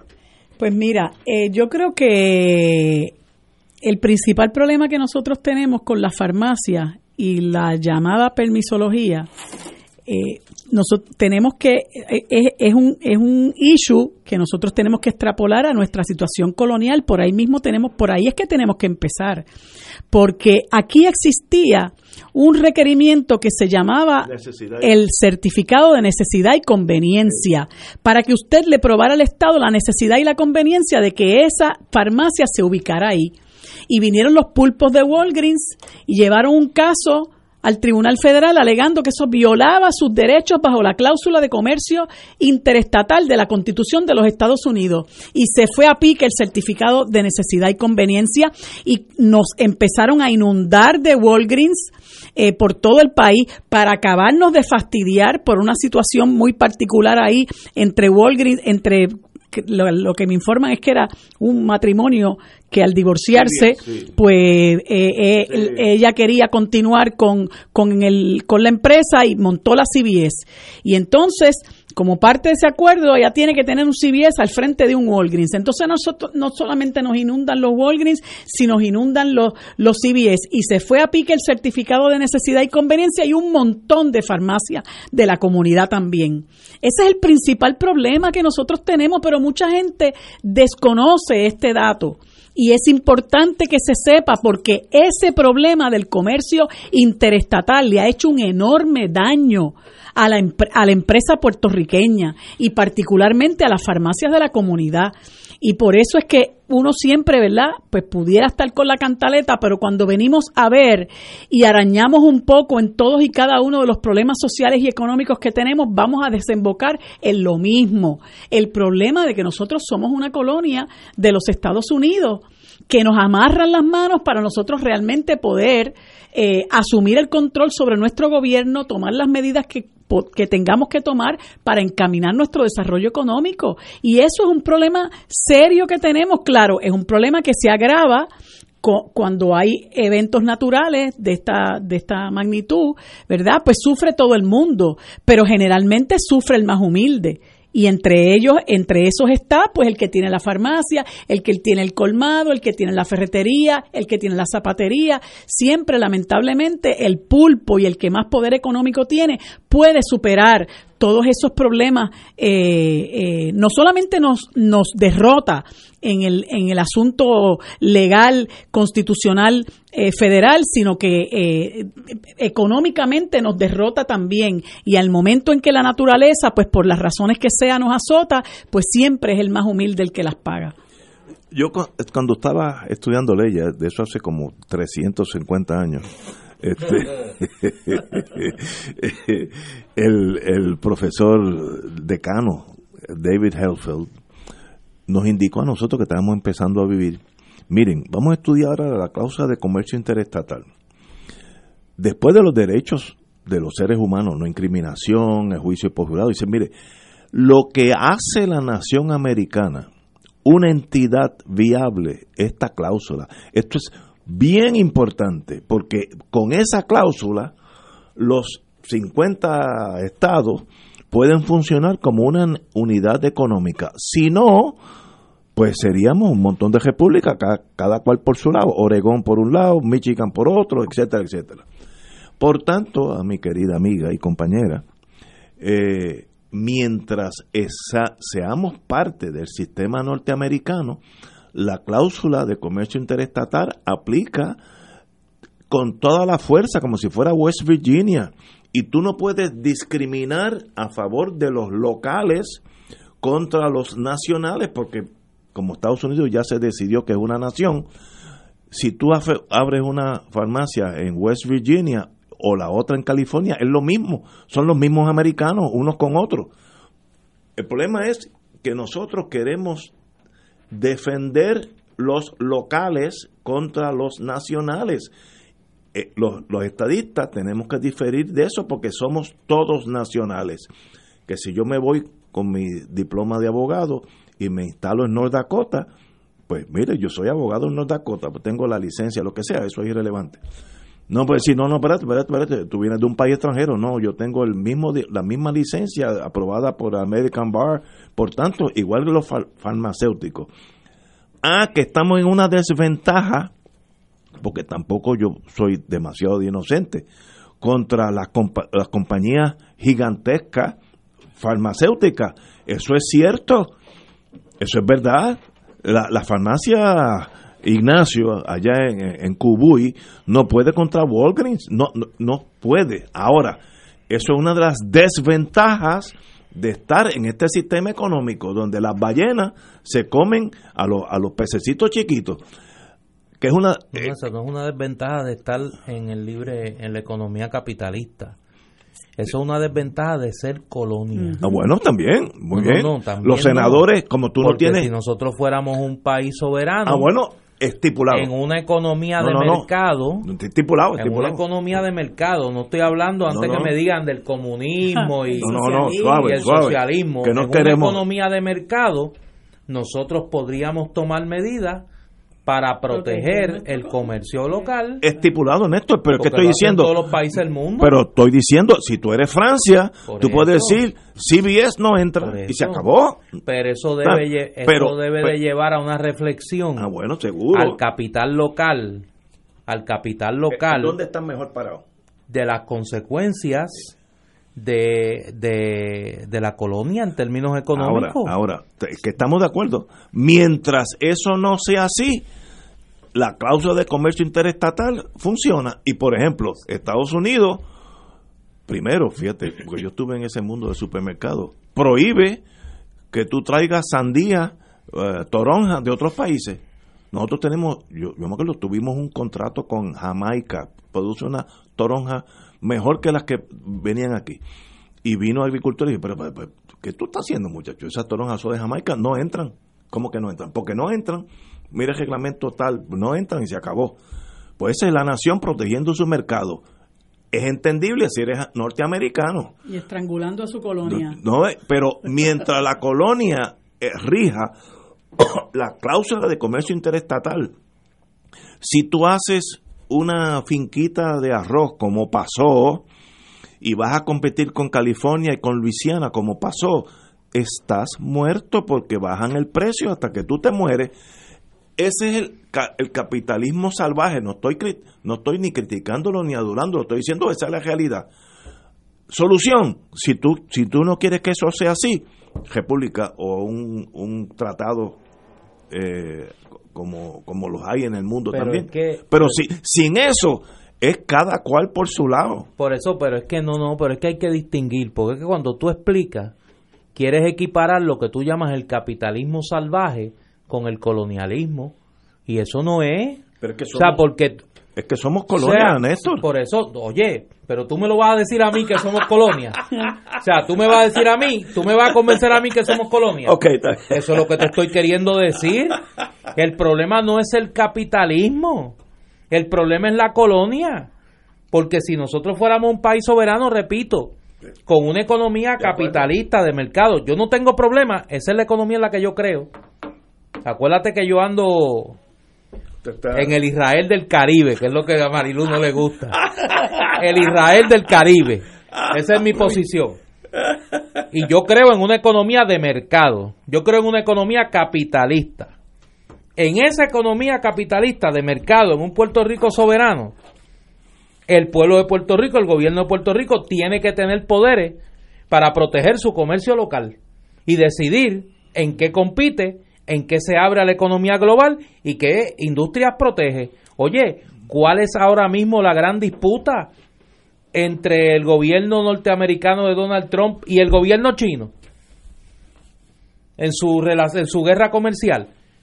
El deseo del gobierno de Trump, capitalista, ese que tú llamas del capitalismo salvaje, del neoliberalismo ultranza, de proteger a su industria local frente a lo que entiende que es una competencia desleal de, del de la industria china. Pero Estados Unidos tiene el poder. Claro, y nosotros no. No, que no lo Por tenemos. eso ese es el problema. Mientras, No es el sistema económico, es la no. colonia. mientras seamos colonia o estado, porque West Virginia no puede detener a CBS de poner una farmacia donde, donde ellos quieran.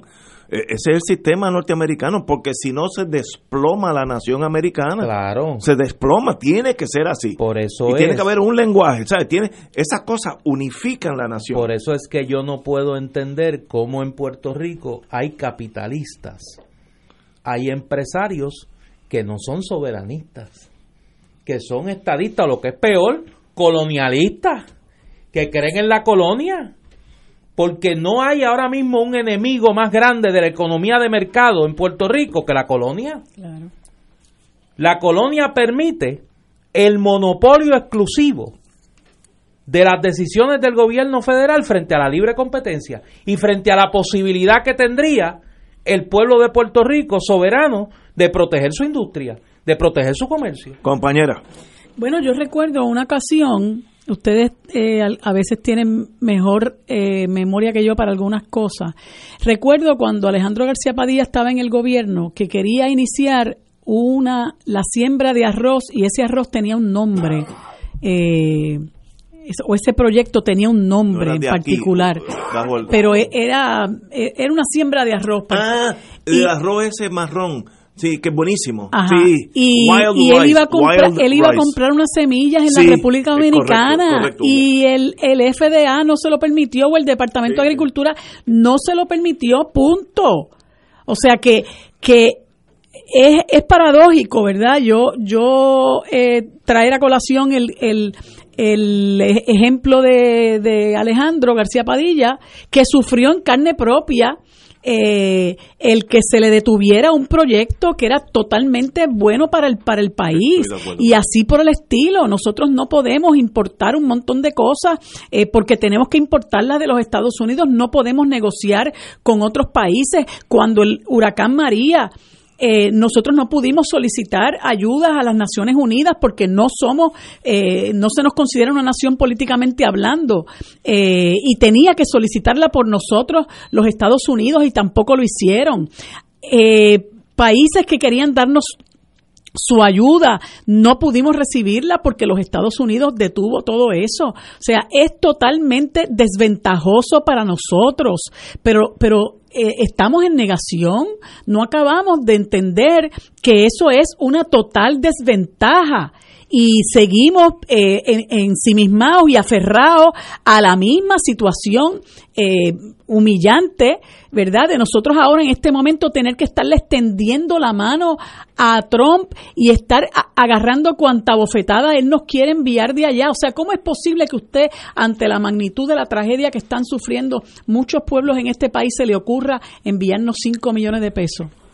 O sea, y nosotros tenemos que aguantar esa indignidad y lo triste es que quienes nos indignamos con eso, no, no tenemos solamente más que estos espacios para hacerlo. Quien tiene el poder de indignarse y quien tiene el poder de decir, mire, ustedes nos deben mucho más de lo que nos dan no lo hace, lo que hace es que le dan las gracias, le dan las gracias para que nos sigan pateando y yo creo que es momento de que el país se ponga de pie y que acabamos, acabemos de entender que si en los momentos más difíciles nosotros nos levantamos y echamos para adelante, ¿cómo no vamos a poder echar para adelante el país con la solidaridad de decenas de países hermanos que yo sé que estarían dispuestos a ayudarnos a encaminar a, a encaminarnos en ese en ese en esa ruta yo creo que no estamos discrepando en nada mientras el sistema nuestro político-económico sea el de hoy, pues la cláusula de comercio interestatal aplica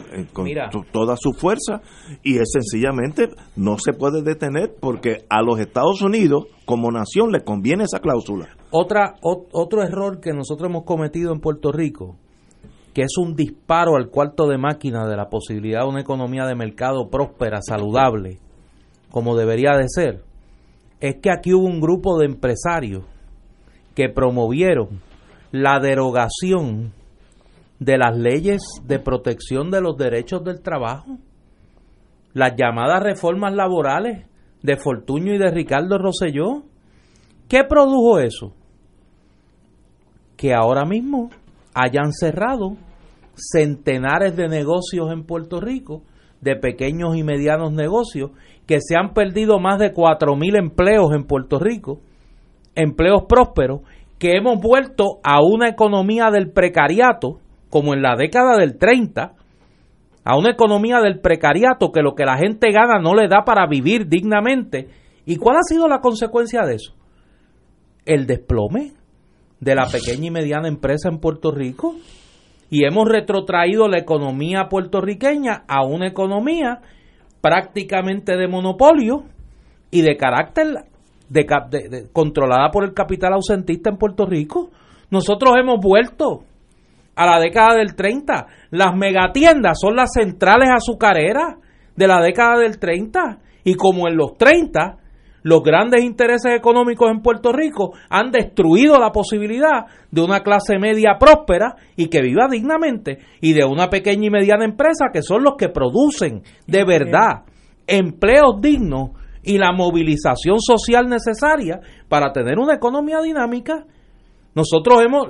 Eh, los empresarios puertorriqueños con su golosidad han destruido la economía de mercado en Puerto Rico y han abierto las puertas al monopolio comercial de las megatiendas y al empobrecimiento de la clase media, que era la, la que mantenía con su capital y con su inversión en la economía la creación de empleos en las pequeñas, medianas empresas del país.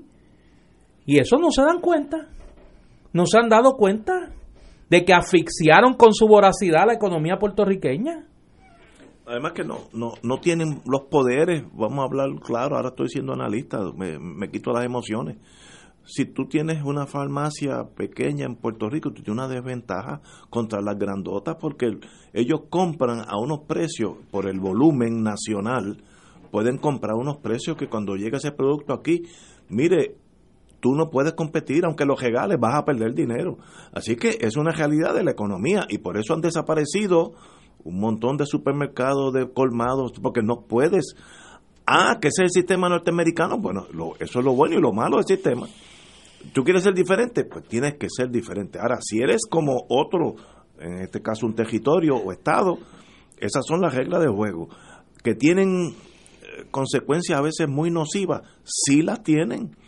Eh, eh, y, no hay forma de combatir eso, digo, hay otra forma. Por ejemplo, en Vermont, como ellas saben que las megatiendas estas les gusta tener muchos espacios, pues en las zonas más urbanas dicen, ninguna tienda, punto, sea local o, eh, más allá de, ese estado, puede tener más de 25 mil pies. Pues eso limita la, la, la, el espacio donde los Walmart y los CBS, etcétera, no pueden entrar porque esos son barcos grandes cuya economía es en, en grande.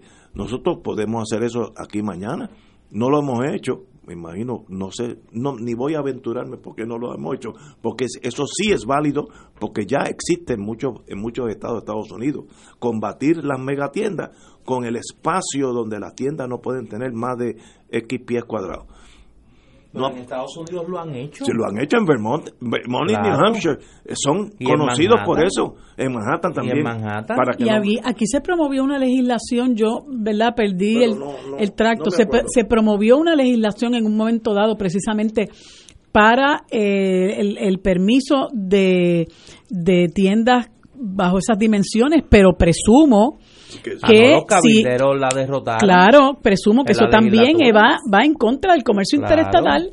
Porque ahí tienes que aplicar la filosofía de Cortijo y Malvin Santiago. Al son de la lata baila el chorizo. ¿Quiénes son los grandes donantes? No es que eso no falla. Mira, desde que Cortijo grabó eso, mira, eso no falla. Desde que Cortijo grabó eso en los 50, eso no falla. ¿Quiénes pagan las campañas? Pues el chorizo. Ah, el que, eh, eh, eh la, al sol de la lata, baila el chorizo. Señores, tenemos que ir a una pausa, amigos. Fuego Cruzado está contigo en todo Puerto Rico.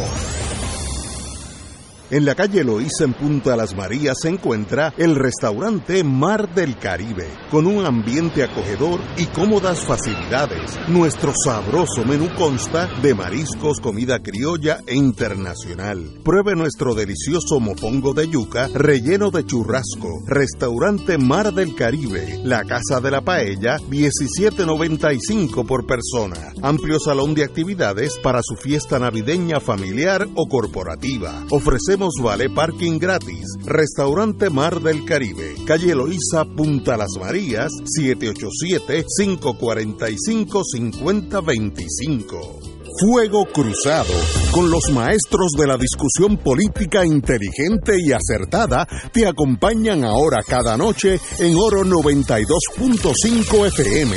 Infórmate de los temas de importancia del país, escuchando al equipo que establece cátedra todos los días sobre el acontecer político en Puerto Rico. Escucha la retransmisión de Fuego Cruzado con Ignacio Rivera, Néstor Duprey y sus panelistas invitados con su discusión política dinámica e incisiva, encendiendo el debate con sus diferentes puntos de vista.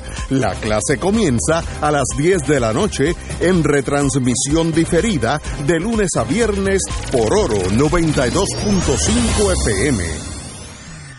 Cada sábado de 9 a 11 de la mañana tendrás un encuentro con De Frente con la Verdad, donde se discuten asuntos que tocan de cerca la actualidad en todas sus perspectivas, las historias que afectan a tu diario vivir, estos y otros temas analizados desde el punto de vista evangélico. De Frente con la Verdad, todos los sábados de 9 a 11 de la mañana por Radio Paz 810.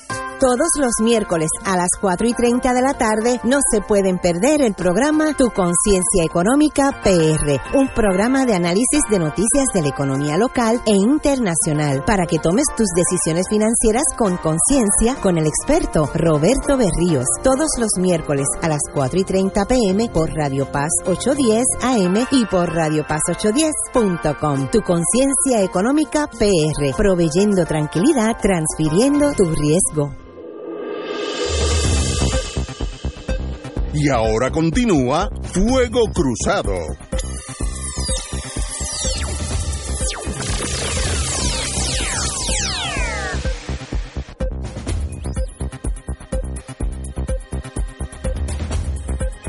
Regresamos. ¿Se acuerdan que el día después de la, del terremoto yo dije que a mí me constaba que la Guardia Nacional tiene una tents, casetas, eh, casetas de campaña, pero bien grandes, tent cities se llaman, eh, y que a, mí me contaba porque yo las tuve que usar una vez en la, en la- Guardia Costanera.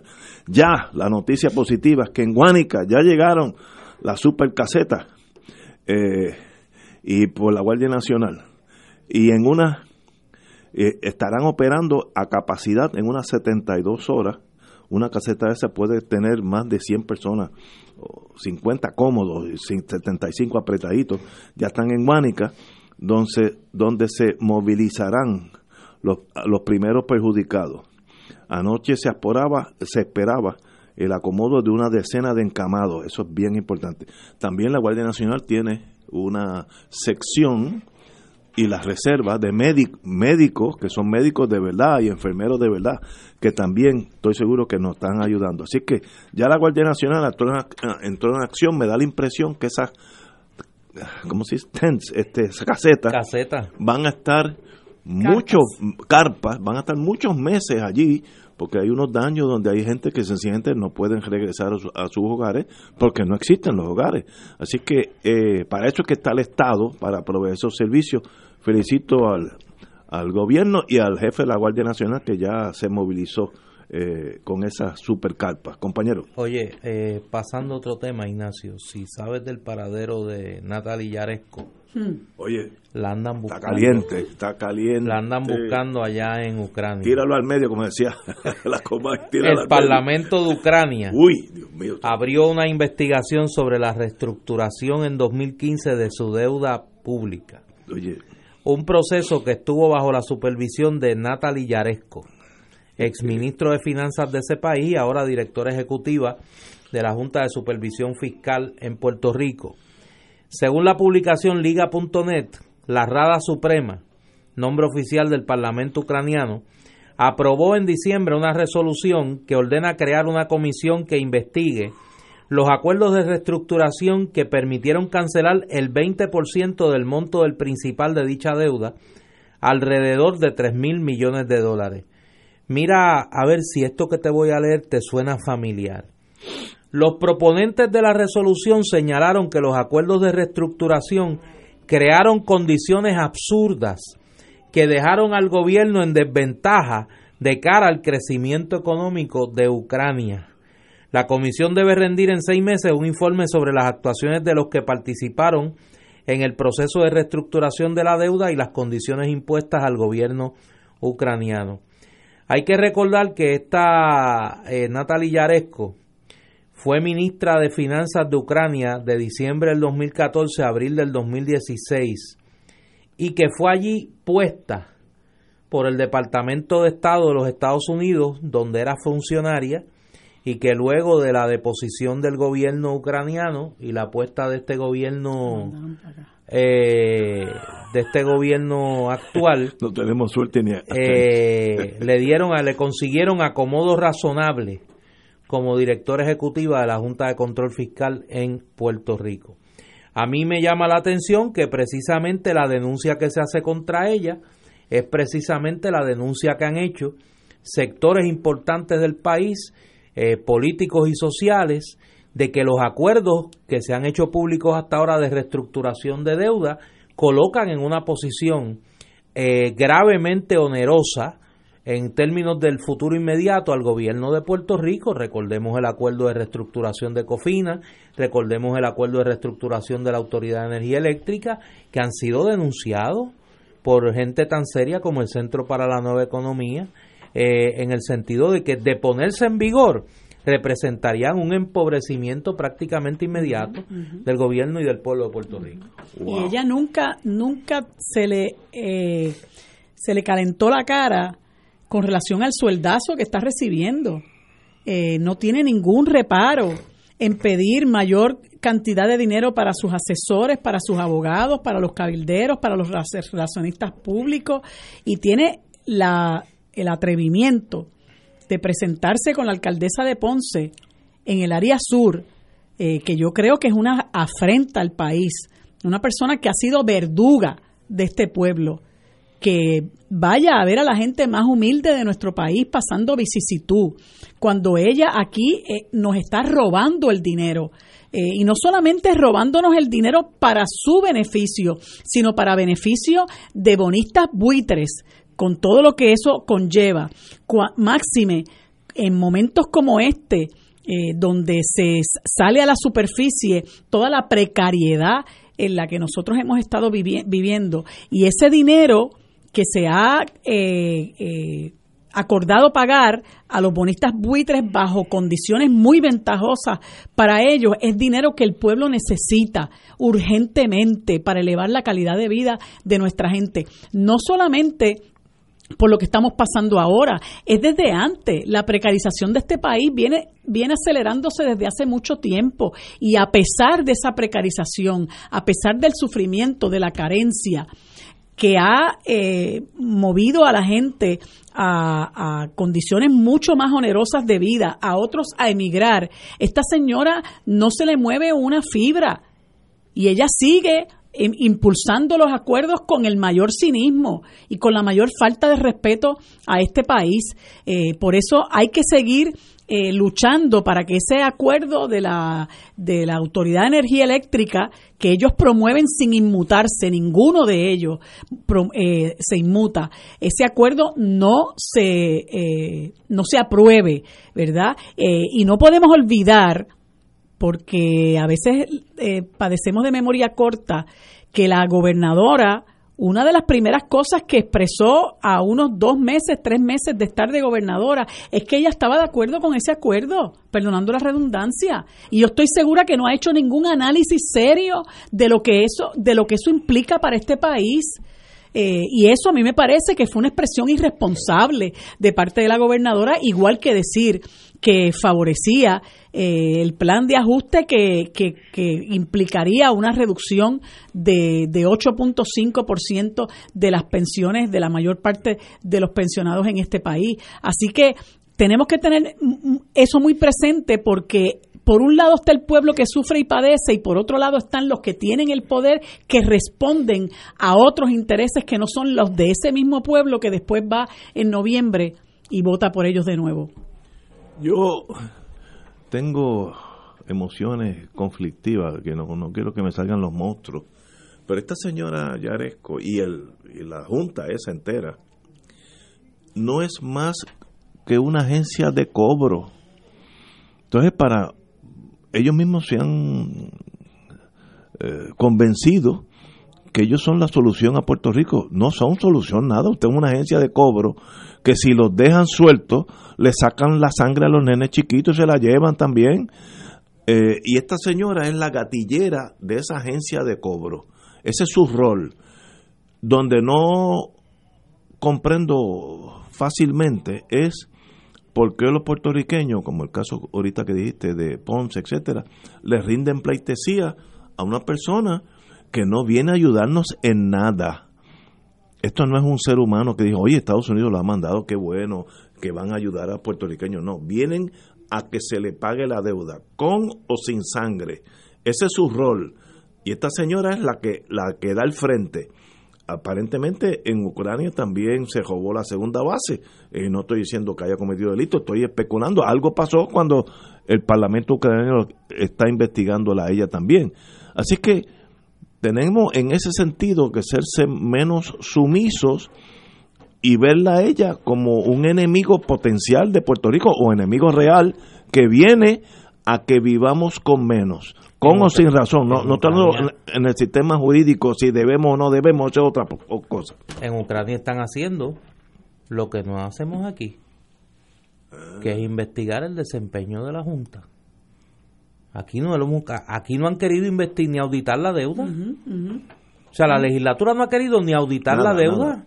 Había una comisión ciudadana para auditar la deuda y la la, la, eliminaron, para, encubrir, todo. El proceso de acumulación ilegal de esa deuda. ¿Qué mal tendría, estoy diciendo ahora sin emociones, qué mal tendría auditar la deuda? Ah, ¿Qué, qué, efecto nocivo tendría? Pregúntale a Fortuño. Pregúntale a Caco García, que está allí adentro. Y a Caco. Fíjate, ya me explicaron. Sí, ya tú vas ¿Cuál es el efecto nocivo a Caco García? y los que estaban al otro lado y que se fueron por la puerta giratoria, cuando la gente oye ese concepto de puerta giratoria, que alguna gente no lo entiende, ¿y qué usted quiere decir con la puerta giratoria? Mire, es el funcionario que un año antes está en el Banco Santander, luego se va al Banco Gubernamental de Fomento, allí pacta la emisión de deuda que la va a hacer el Banco Santander y que luego que el banco hace la emisión de deuda, vuelve a la Junta del Banco Santander.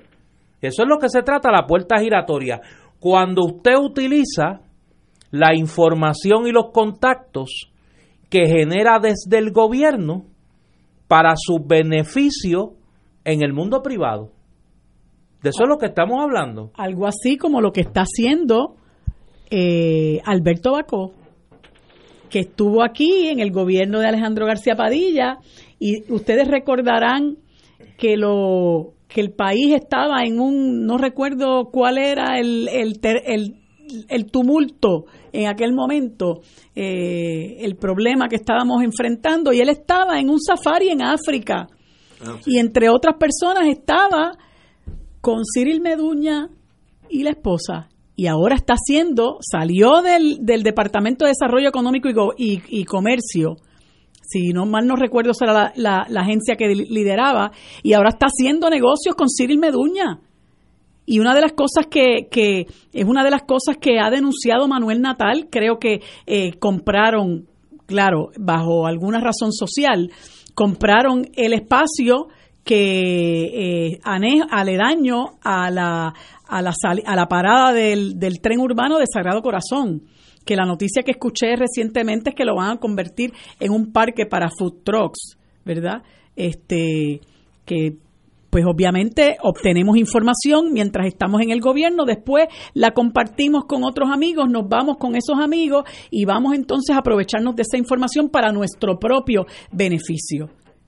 Y, entre, y Alberto Bacoy y hay, otros más. Pregúntenle a Luis Fortuño, como dice, como dice eh, Néstor. Yo, si fuera gobernador, digo, vamos a nombrar un comité que se empiece a auditar la deuda y salga el tiro por donde salga.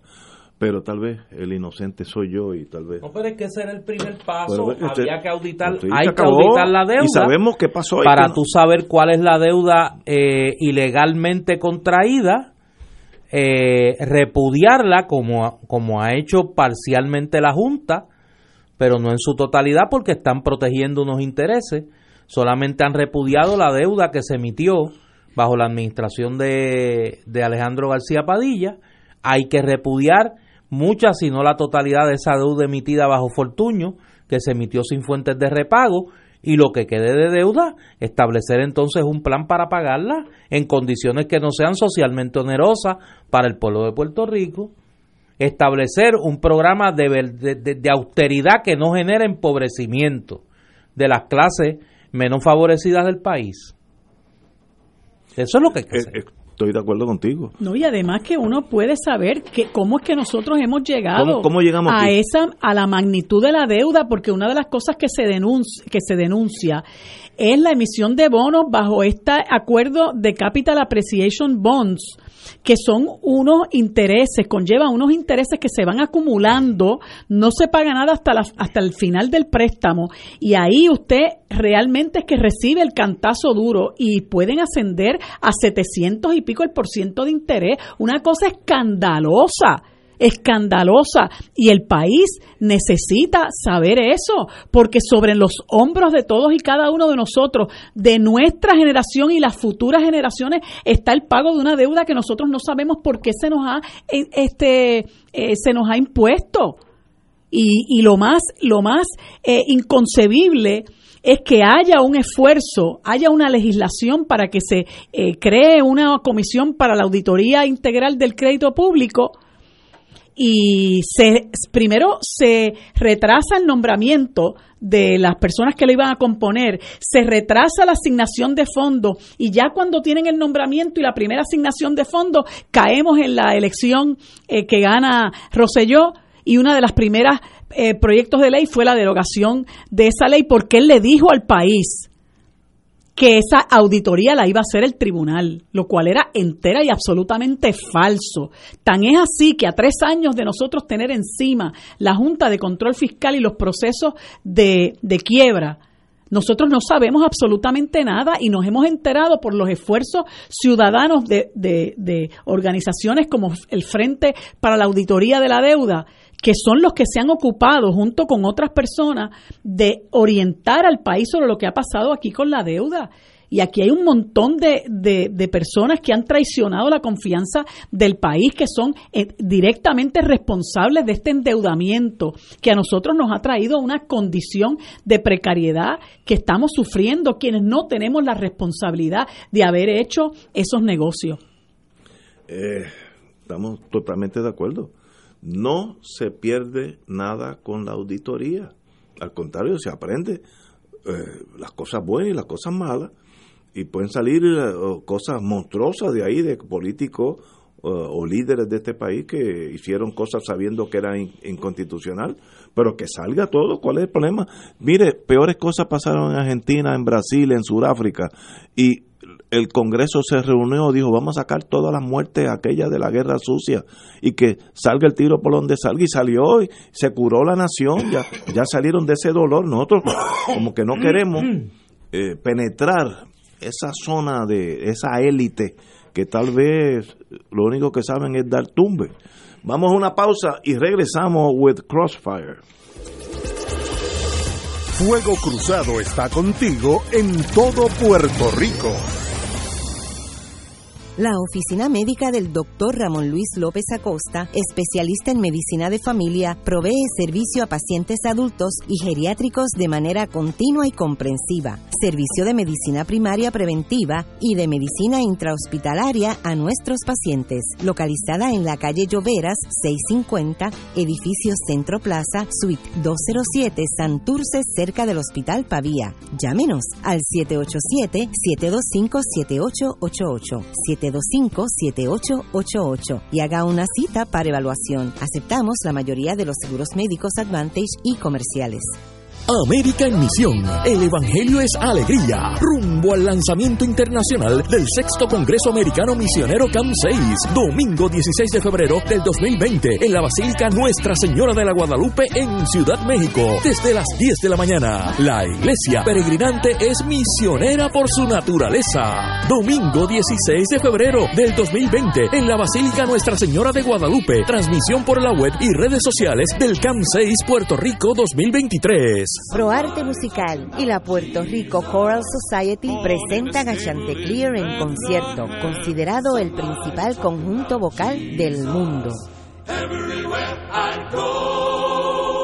Chanteclear se presentará por primera vez en Puerto Rico el sábado 25 de enero a las 8 de la noche en el Centro de Bellas Artes Luis Aferre. Un espectáculo de afinación y musicalidad, una orquesta de voces. Chanteclear. Boletos en tiqueterapr.com. Todos los jueves Radio Paz y la Administración del Seguro Social te ofrecen un espacio informativo para orientarte y aclarar tus dudas sobre los derechos, requisitos y obligaciones para poder disfrutar de sus beneficios. Plantea tus preguntas por el 787-300-4982 y conoce antes que nadie los detalles concernientes a cambios y nuevas regulaciones, escuchando todo sobre Seguro Social con Víctor Rodríguez los jueves de 2 a 3 de la tarde por Radio Paz 810. Se acerca la temporada de pago de contribución sobre ingresos, el famoso tax season. En RJBB and Associates te asesoramos para que al crear tu cuenta IRA tengas la mejor IRA del mercado. Así obtendrás la deducción contributiva que te permite la ley con el instrumento financiero de mejor rendimiento del mercado con garantía de principal. No lo dejes para el 15 de abril. Llámanos para cita y orientación al 787-691-2899 o al 505 1891 proveyendo tranquilidad, transfiriendo tu riesgo. 787-691-2899 o 505-1891. Y ahora continúa Fuego Cruzado.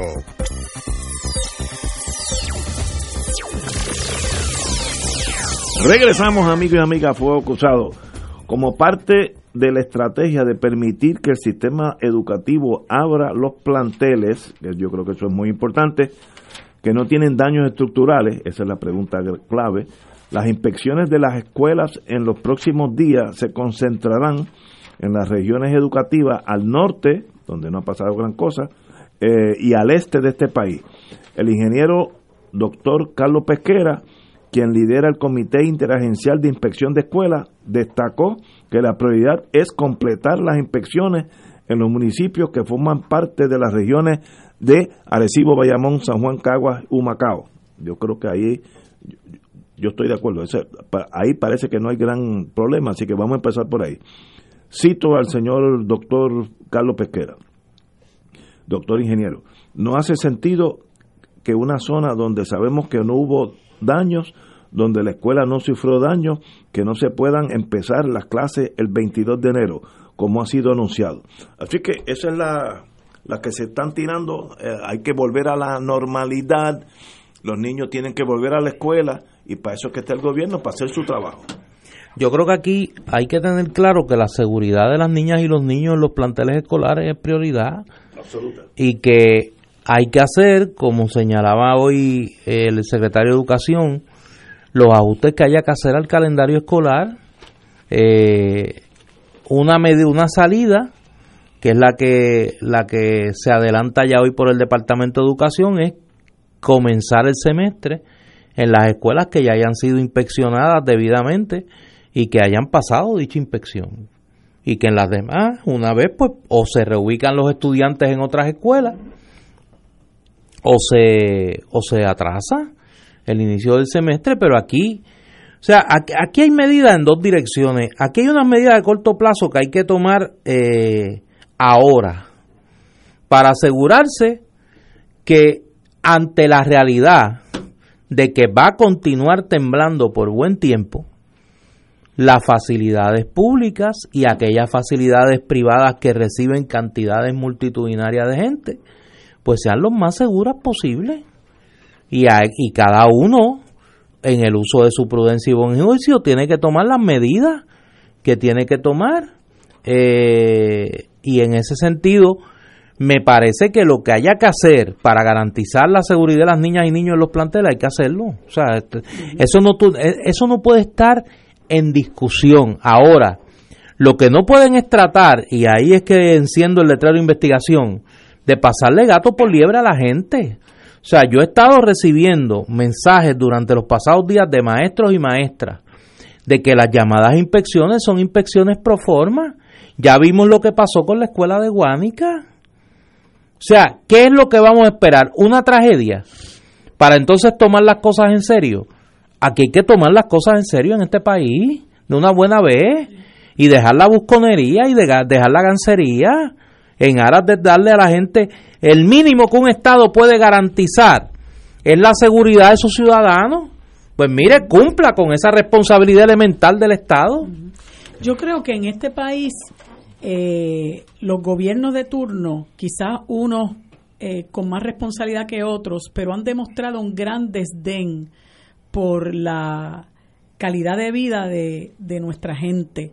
Y mucha gente ha tenido que bregar, pues, como ha podido, eh, y por eso es que vemos muchas casas construidas quizás en zonas donde no se debió construir, con materiales que no son seguros, etcétera, etcétera, etcétera. Porque el Estado ha abandonado eh, esa obligación de ser garante de la calidad de vida de la gente garantizarle buenas viviendas, buenos trabajos, buenos servicios de salud, educación, buenas carreteras, que se puedan transportar, lo básico. Eso es lo que hace una sociedad civilizada, eh, que está gobernada por un gobierno civilizado también. Eh, pero pues como aquí se han dedicado a robarse los chavos, pues, pues la gente está a su suerte. Eh, entonces ahora la realidad es que a nosotros nos ha tomado por sorpresa este evento sísmico. Es algo que nadie esperaba. Hace 102 años que aquí no había un, terremoto.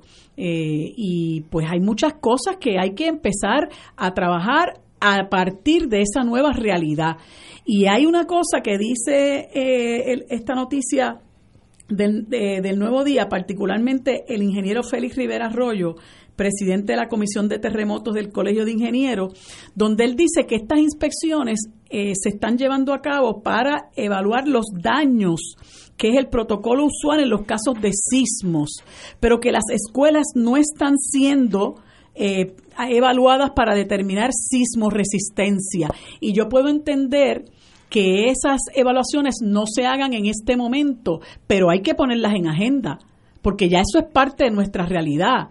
Eh, y, yo no sé hasta qué punto, hasta eso, hasta las evaluaciones y las inspecciones protocolares se, se, echaron, eh, eh, ¿verdad?, a un lado. Estaba oyendo el otro día que hay una oficina del Departamento de Educación que está concebida para el manejo de este tipo de situaciones y la cerraron porque posiblemente cogieron el presupuesto de esa oficina para destinarlo a otra cosa. Pues todo esto hay que reevaluarlo hay que reevaluar la vida de todos nosotros, los puertorriqueños y la puertorriqueña, y el Estado tiene que eh, dedicarse a garantizar el bienestar de su gente. Para eso se requiere gente responsable en el gobierno, gente que venga a asumir esa responsabilidad que tiene de garantizarle a la gente su bienestar, una calidad de vida digna. Pero mientras tengamos a, las, a los mismos corruptos, a los mismos ladrones, que lo único que les interesa es ver de dónde yo saco chavo para meterse, metérmelos en el bolsillo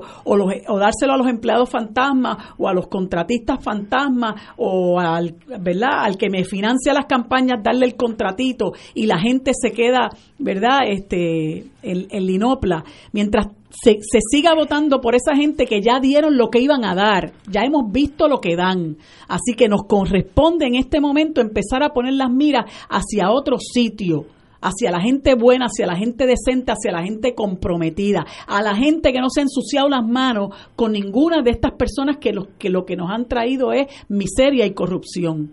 Al punto de que tenemos un, un, un presidente desequilibrado que utiliza esa corrupción que ha caracterizado al gobierno de Ricardo Rosselló, que caracterizó a su gobierno, lo ha utilizado de excusa para dejar este país en el abandono, mientras nos extraen millones de dólares con sus megatiendas y sus corporaciones establecidas aquí, ese dinero no llega. Y él está jugando golf y de lo más tranquilo. Así que yo creo que es momento, estas situaciones nos deben llamar a la reflexión.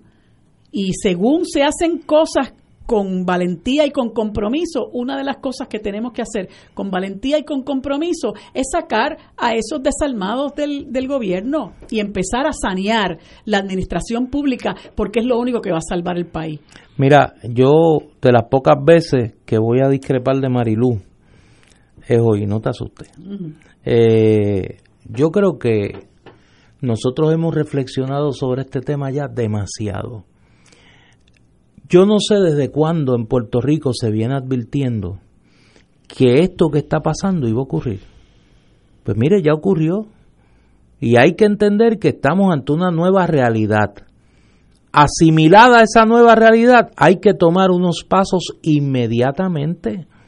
El gobierno de Puerto Rico tiene que cumplir con su función de asegurar la vida y propiedad de los ciudadanos. Mire, cosas tan sencillas como una campaña masiva de orientación a la gente. ¿Qué hacer en caso de un terremoto? Mire, las leyendas urbanas. Hoy yo estaba en la farmacia la farmacia siempre abierta, que es a la farmacia que voy. Aquí en la Domenech, eso todo el mundo lo sabe. Ahí el anuncio es gratuito.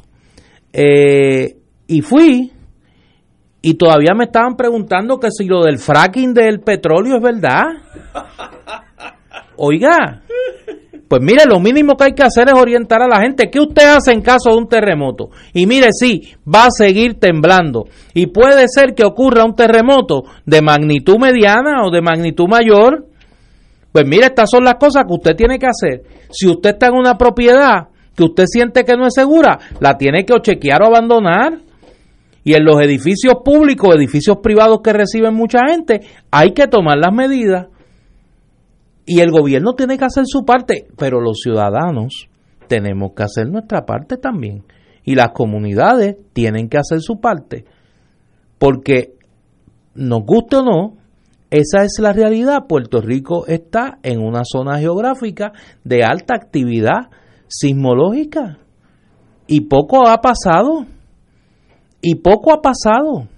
Pues mire, hay que asimilar esa realidad eh, hoy estaba hablando yo con un amigo, nosotros trabajamos en la Asamblea Legislativa temprano en los 90 y recordábamos eh, las investigaciones que se hicieron bajo la presidencia de Victoria Muñoz Mendoza en la Comisión de Desarrollo Urbano del Senado en finales de los 80, donde mucho de lo que hoy se está discutiendo se planteó. Rafael Hernández Colón creó una comisión asesora sobre terremotos. En 1987, cuando hubo un sismo de magnitud pequeña en el Valle de Laja, y se hablaba de todo esto que estamos hablando hoy, se viene hablando. Pues mire, ya llegó el momento de parar de reflexionar o de parar de hablar y actuar, porque nosotros hemos recibido quizás la última advertencia de una gran tragedia. Ya es hora de actuar. Déjame decir un, breve anuncio, y es que la Sociedad Puertorriqueña de Epilepsia, en colaboración con el doctor Alfredo Pérez Canaval, va a estar este próximo 20 de enero en la logia Hijos de la Luz en Yauco para ofrecer, ajá, para ofrecer, eh, es que esto está muy pequeño, eh, atención a las condiciones neurológicas de, de las personas eh, residentes de Guánica, Guayanilla, Yauco, Peñuelas o Ponce. Así que para que se den cita, eh, déjeme ver si tiene, es la Avenida Barbosa, número 24, en Yauco. Para más información, 782-6200, 643-9599. Me escriben las amigas de librería El Candil en Ponce que durante el día de mañana y el próximo jueves en Librería El Candil se van a estar recogiendo artículos para las personas del pueblo de Maricao afectadas por los sismos. Mañana y el jueves recolección de artículos para la gente de Maricao en Librería El Candil en Ponce. Muy bien por el Librería El Candil. Señores, los felicito. Esas muchachas están adelante. saben lo que hacen. Mañana estaremos aquí a las 17 horas.